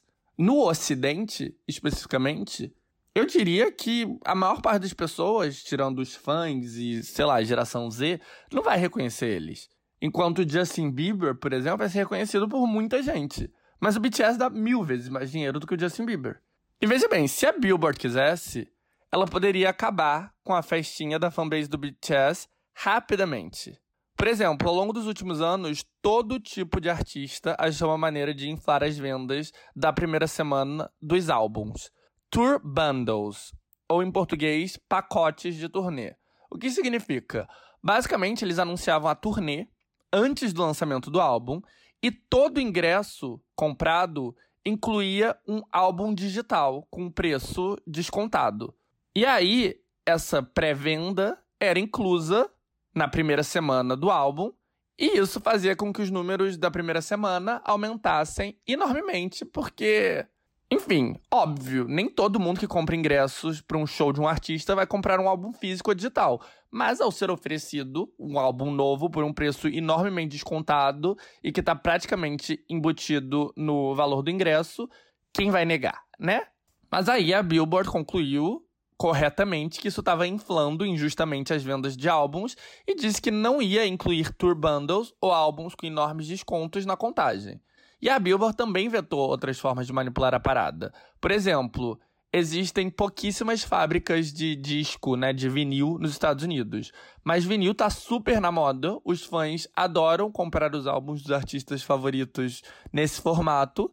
Mas o artista popular, tipo a Taylor Swift ou a Beyoncé, não conseguem suprir a demanda pelos vinis na primeira semana, porque as fábricas simplesmente não conseguem produzir tantos quanto elas vendem. Então demora semanas, às vezes meses, para os vinis dos artistas mais populares estarem disponíveis. Só que antes, só a reserva de um vinil já contava para as vendas da Billboard. Ou seja, as reservas do vinil, que só iam estar disponíveis meses mais tarde, podiam já estar, sei lá, na primeira semana de venda de um artista. E eles mudaram isso. Agora a venda só conta quando o vinil é de fato enviado para casa da pessoa. Então, de novo, se a Billboard quisesse acabar com a suposta manipulação do Hot 100, que não é tão manipulação assim, a Billboard podia fazer isso. Mas por que diabos eles fariam isso? O método de consumo dos fãs do BTS é legítimo e de fato está contribuindo com mais dinheiro para a indústria do que o consumo fa das faixas mais populares através do streaming. Um álbum enormemente descontado ou uma reserva muitas vezes não agregam tanto valor, mas a compra das músicas dos fãs do BTS de fato estão fazendo a economia da indústria girar. E tem um motivo ainda maior pelo qual a Billboard não se atreveria a irritar o BTS ou os seus fãs. A Billboard, mais que uma revista que contabiliza vendas e consumo de música, é uma marca. E uma das oportunidades mais lucrativas de tirar vantagem dessa marca é com o Billboard Music Awards, uma das muitas premiações musicais grandiosas exibidas anualmente na TV estadunidense. Qual um artista que toda premiação quer porque garante um engajamento social quebrador de recorde? Isso mesmo, o BTS. Para ter o BTS garantido no Billboard Music Awards, a Billboard tem que tratar eles de maneira muito generosa, né? Aliás, esse é o motivo pelo qual ninguém na indústria fala um ai contra essa suposta manipulação. Se você entra, tipo, em fórum de internet ou nas redes sociais, tem muito fã de música pop reclamando dessa manipulação. Mas, realmente, na indústria, ninguém vai reclamar disso. De fato, as nove semanas que Butter ficou no topo do Hot 100 vários artistas mega populares foram barrados de ter seu momento de glória do topo. Mas, de novo, ninguém da indústria está reclamando. Primeiro que mexer com a fanbase organizadíssima e gigantesca do BTS é um tiro no pé. E segundo, porque o sucesso do BTS é positivo para a indústria em geral e não é do interesse de ninguém frear um fenômeno tão absurdamente lucrativo. Lucrativo para todo mundo, para a indústria de turnê, para as gravadoras e para muitas coisas mais. Por exemplo, a indústria precisa né, de premiações musicais televisivas. Além do Billboard Music Awards, tem vários outros: o American Music Awards, o Video Music Awards, o Grammy, e além de outras especializadas, né? Tem premiações country, tem premiações black music. Enfim, é uma forma de promoção importantíssima. Mas a audiência dessas premiações tem caído porque ninguém assiste TV mais, né? Em resposta a isso, a indústria está criando aí umas técnicas. Por exemplo, o Video Music Awards da MTV bate recorde negativo de audiência todos os anos. Se a gente for olhar os números de audiência, é uma premiação totalmente insignificante que não justificaria os milhões investidos. Só que a MTV não contabiliza mais a audiência tradicional. Eles contabilizam minutos expostos através de diferentes telas, tipo Paramount Plus e YouTube e também interação social. Nessa métrica, o VMA segue super relevante. Aliás, em interação social, o VMA superou o Super Bowl, o evento mais visto da TV estadunidense, com uma audiência tradicional mais de 100 vezes maior. Então, dada a importância de views no YouTube e de interação social para esse tipo de premiação, me digam como diabos qualquer um pode arriscar irritar o BTS e seus fãs. Ninguém, nem a Adele, é capaz de bater os views do BTS no YouTube ou a quantidade de tweets e de interação social que qualquer mínima aparição dele gera.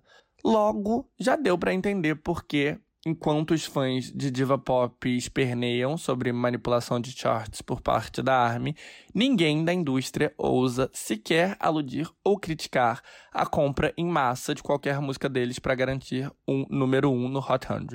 E no fim, como eu já disse, os fãs da BTS nem estão fazendo nada de errado, eles estão simplesmente usando a metodologia da Billboard a seu favor e expondo que a parada de músicas mais populares dos Estados Unidos nem tem como objetivo, de fato, mostrar a música mais popular do país. 너는 내 별이자 나의 호주니까. 지금 이 시련도 결국엔 잠시니까. 너는 언제까지나 지금처럼 밝게만 빛나줘. 우리는 너를 따라 이긴 밤을 수놓고. 너와 함께 날아가. When I'm without you I'm crazy. 자 어서 내 손을 잡아. We are made of each other baby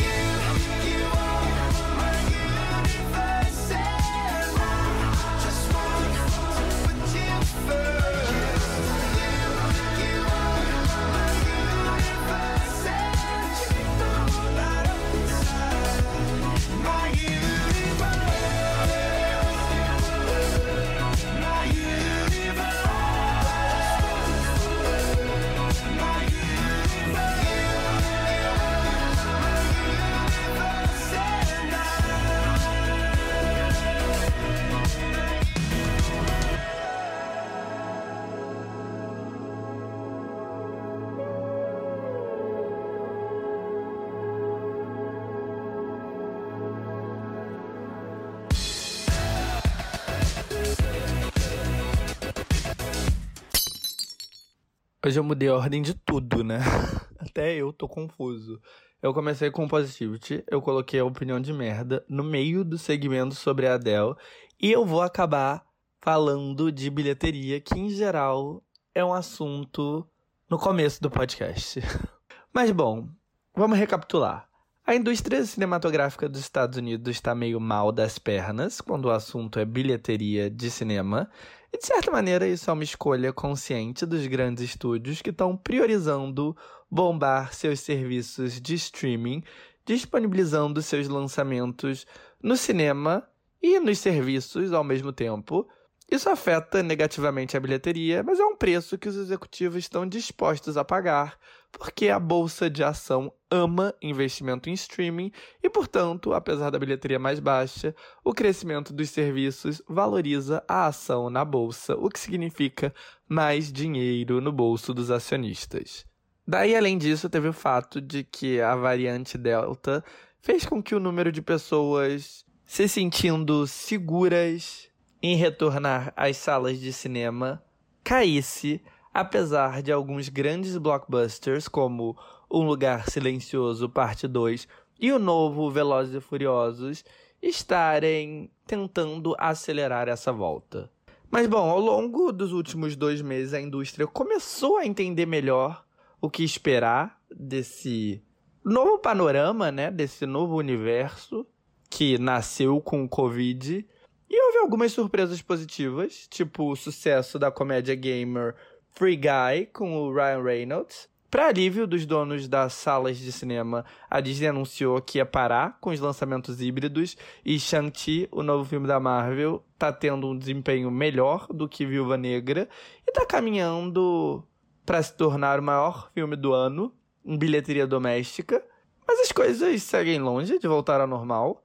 Os filmes de enorme orçamento provavelmente não vão conseguir ter saldo positivo, porque o movimento nos Estados Unidos e no mundo quase todo, com exceção da China, ainda não voltou ao ritmo necessário para ter sucessos que lucrem 700, 800 milhões de dólares, muito menos um bilhão. O único filme não chinês que chegou a esse patamar foi o novo Velozes e Furiosos, que superou os 700 milhões. E esse patamar só foi alcançado graças à China, anyway, que foi o maior mercado do longa. Mas bom, voltando ao presente. Outubro começou com a estreia de um filme grande, Venom Let There Be Carnage, o segundo filme sobre o vilão do universo Spider-Man, Venom, interpretado por Tom Hardy.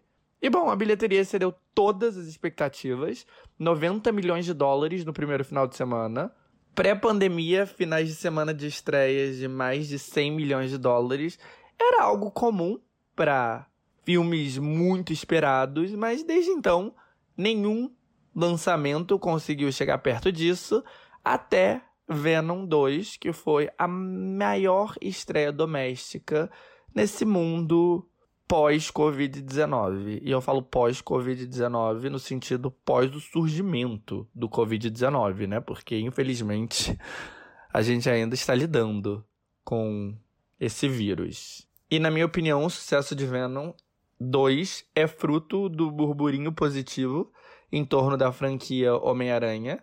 Na real, foi essa franquia, né, Spider-Man, que deu o pontapé inicial nessa febre de filmes bilionários de heróis, com a trilogia estrelada pelo Tobey Maguire lá no começo dos 2000, sendo um fenômeno gigantesco no mundo todo. E foi o sucesso histórico desses filmes que mostrou para Marvel o quanto ela podia lucrar com os seus heróis na telona, fazendo com que ela parasse, né, de vender o direito das suas propriedades para estúdios e lançasse ela própria um estúdio, o Marvel Studios, que foi adquirido pela Disney eventualmente. Mas bom, o Homem-Aranha no cinema precede a existência do estúdio de filmes da Marvel, o que significa que, apesar de ser o herói mais famoso da companhia, os direitos cinematográficos dele pertencem à Sony, outro estúdio.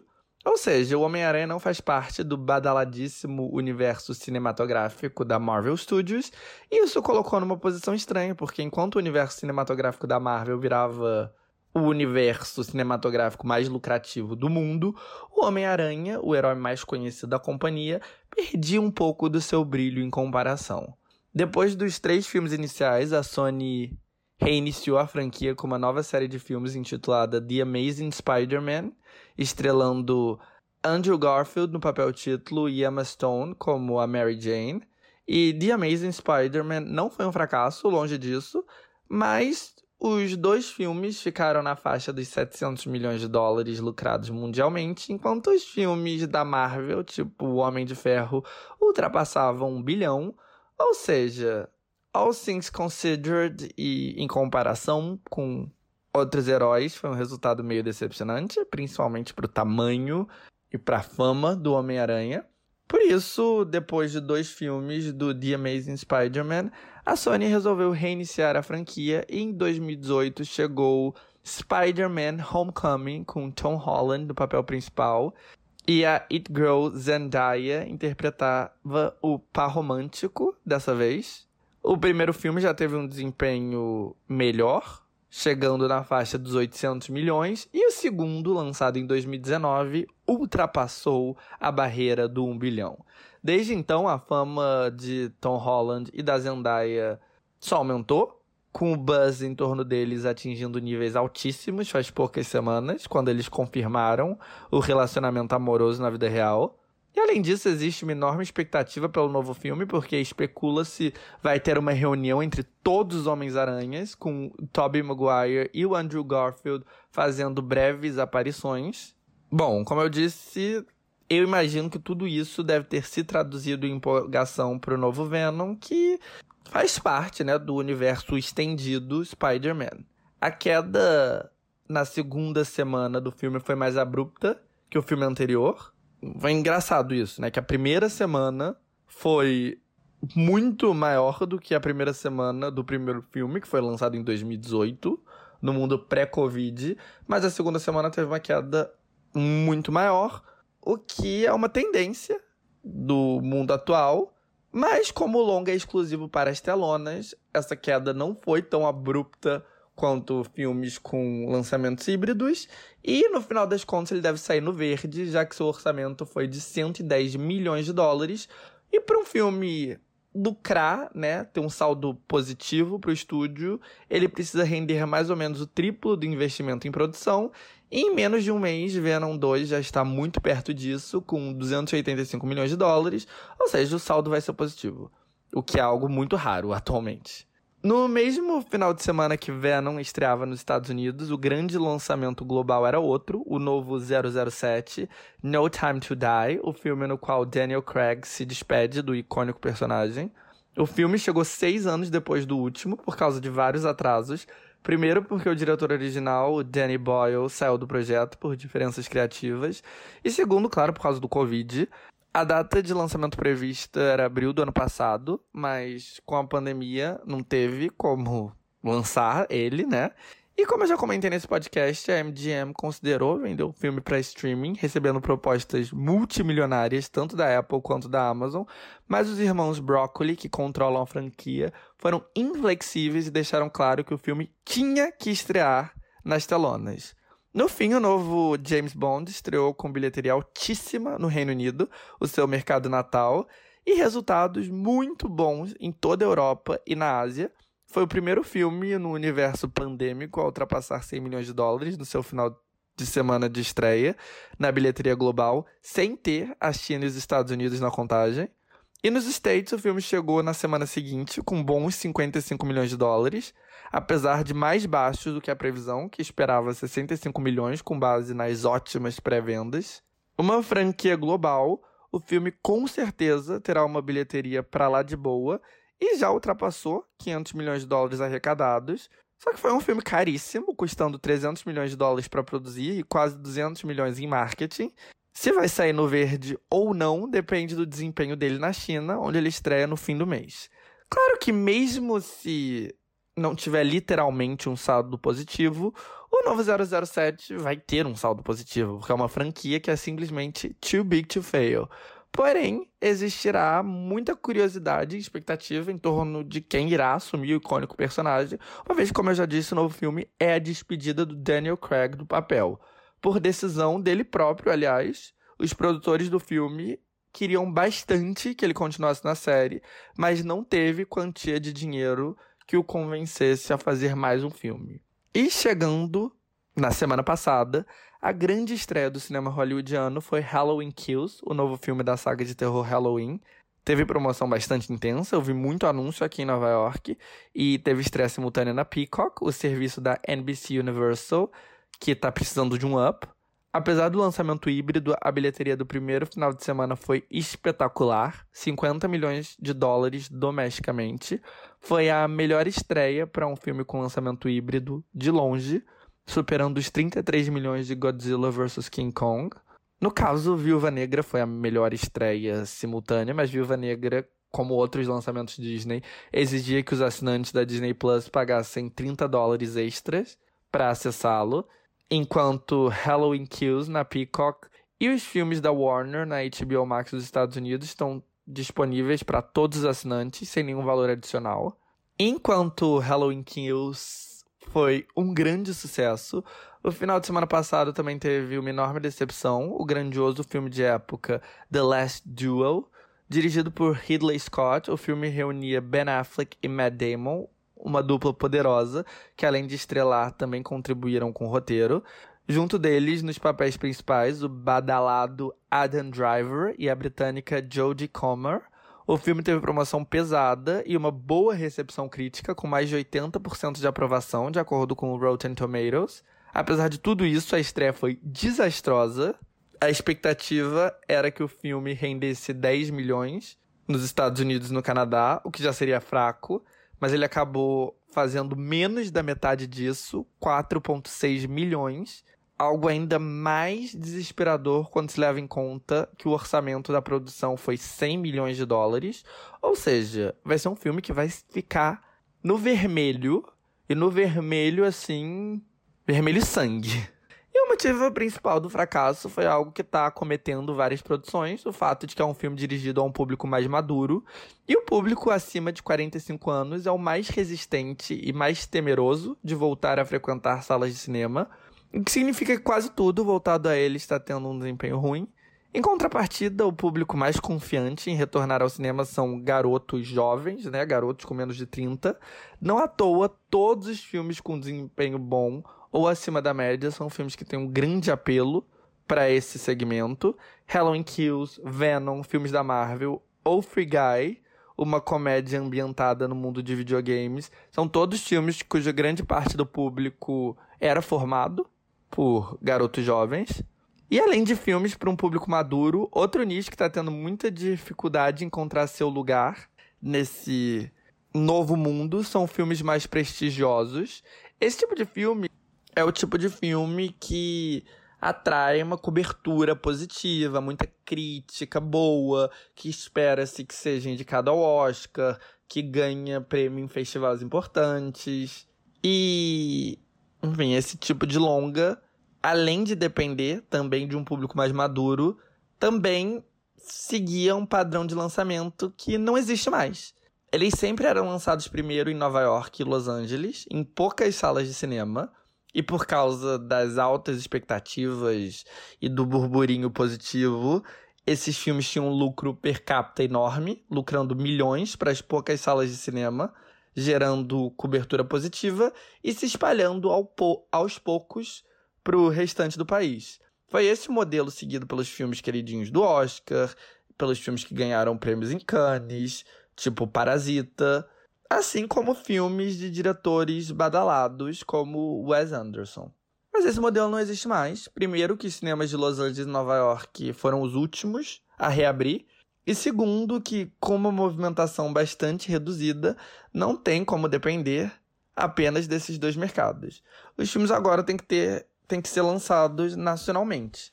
Deixando as coisas ainda mais tensas, The Arclight, um cinema em Los Angeles que era essencial para esse tipo de estreia e que sozinho podia contribuir mais de 100 mil dólares para um primeiro final de semana, fechou por causa da pandemia. Ou seja, a indústria agora não pode depender desse padrão de lançamento na qual ela se apoiou ao longo da última década. Apesar disso, existe esperança. Titane, o filme ganhador do Festival de Cannes, que é o filme que a França também escolheu como seu representante para o Oscar, teve uma estreia decente. E agora a indústria está de olho em como será a recepção de outro filme enormemente esperado, The French Dispatch, o novo filme do Wes Anderson, com um elenco grande que inclui Timothy Chalamet, Adrian Brody, Tilda Swinton, Lia Seydoux, Bill Murray, Benicio del Toro, dentre muitos outros. Aliás, falando em Timothy Chalamet, nenhuma dúvida que ele é o ator do momento, né? E nesse final de semana, Dune finalmente chega nos Estados Unidos. Eu já falei bastante sobre a enorme expectativa em torno desse filme, que coestrela Zendaya, e sobre o quão controverso está sendo a estreia híbrida dele aqui nos Estados Unidos, onde ele é cofinanciado pelo Warner e, portanto, vai ter que estrear na HBO Max ao mesmo tempo que nos cinemas. E a promoção aqui tá pesadíssima. Então, de novo, todo mundo vai estar tá observando com afinco como será o desempenho dele e daí, logo no comecinho de novembro, chega outro enorme lançamento, o novo filme da Marvel, The Eternals, com Angelina Jolie e grande elenco, e que numa cena pós-crédito revelará, calma, quem não quer spoiler, pula para os próximos 15 segundos, mas que numa cena pós-crédito revelará a sensação pop Harry Styles como o novo integrante do universo cinematográfico Marvel.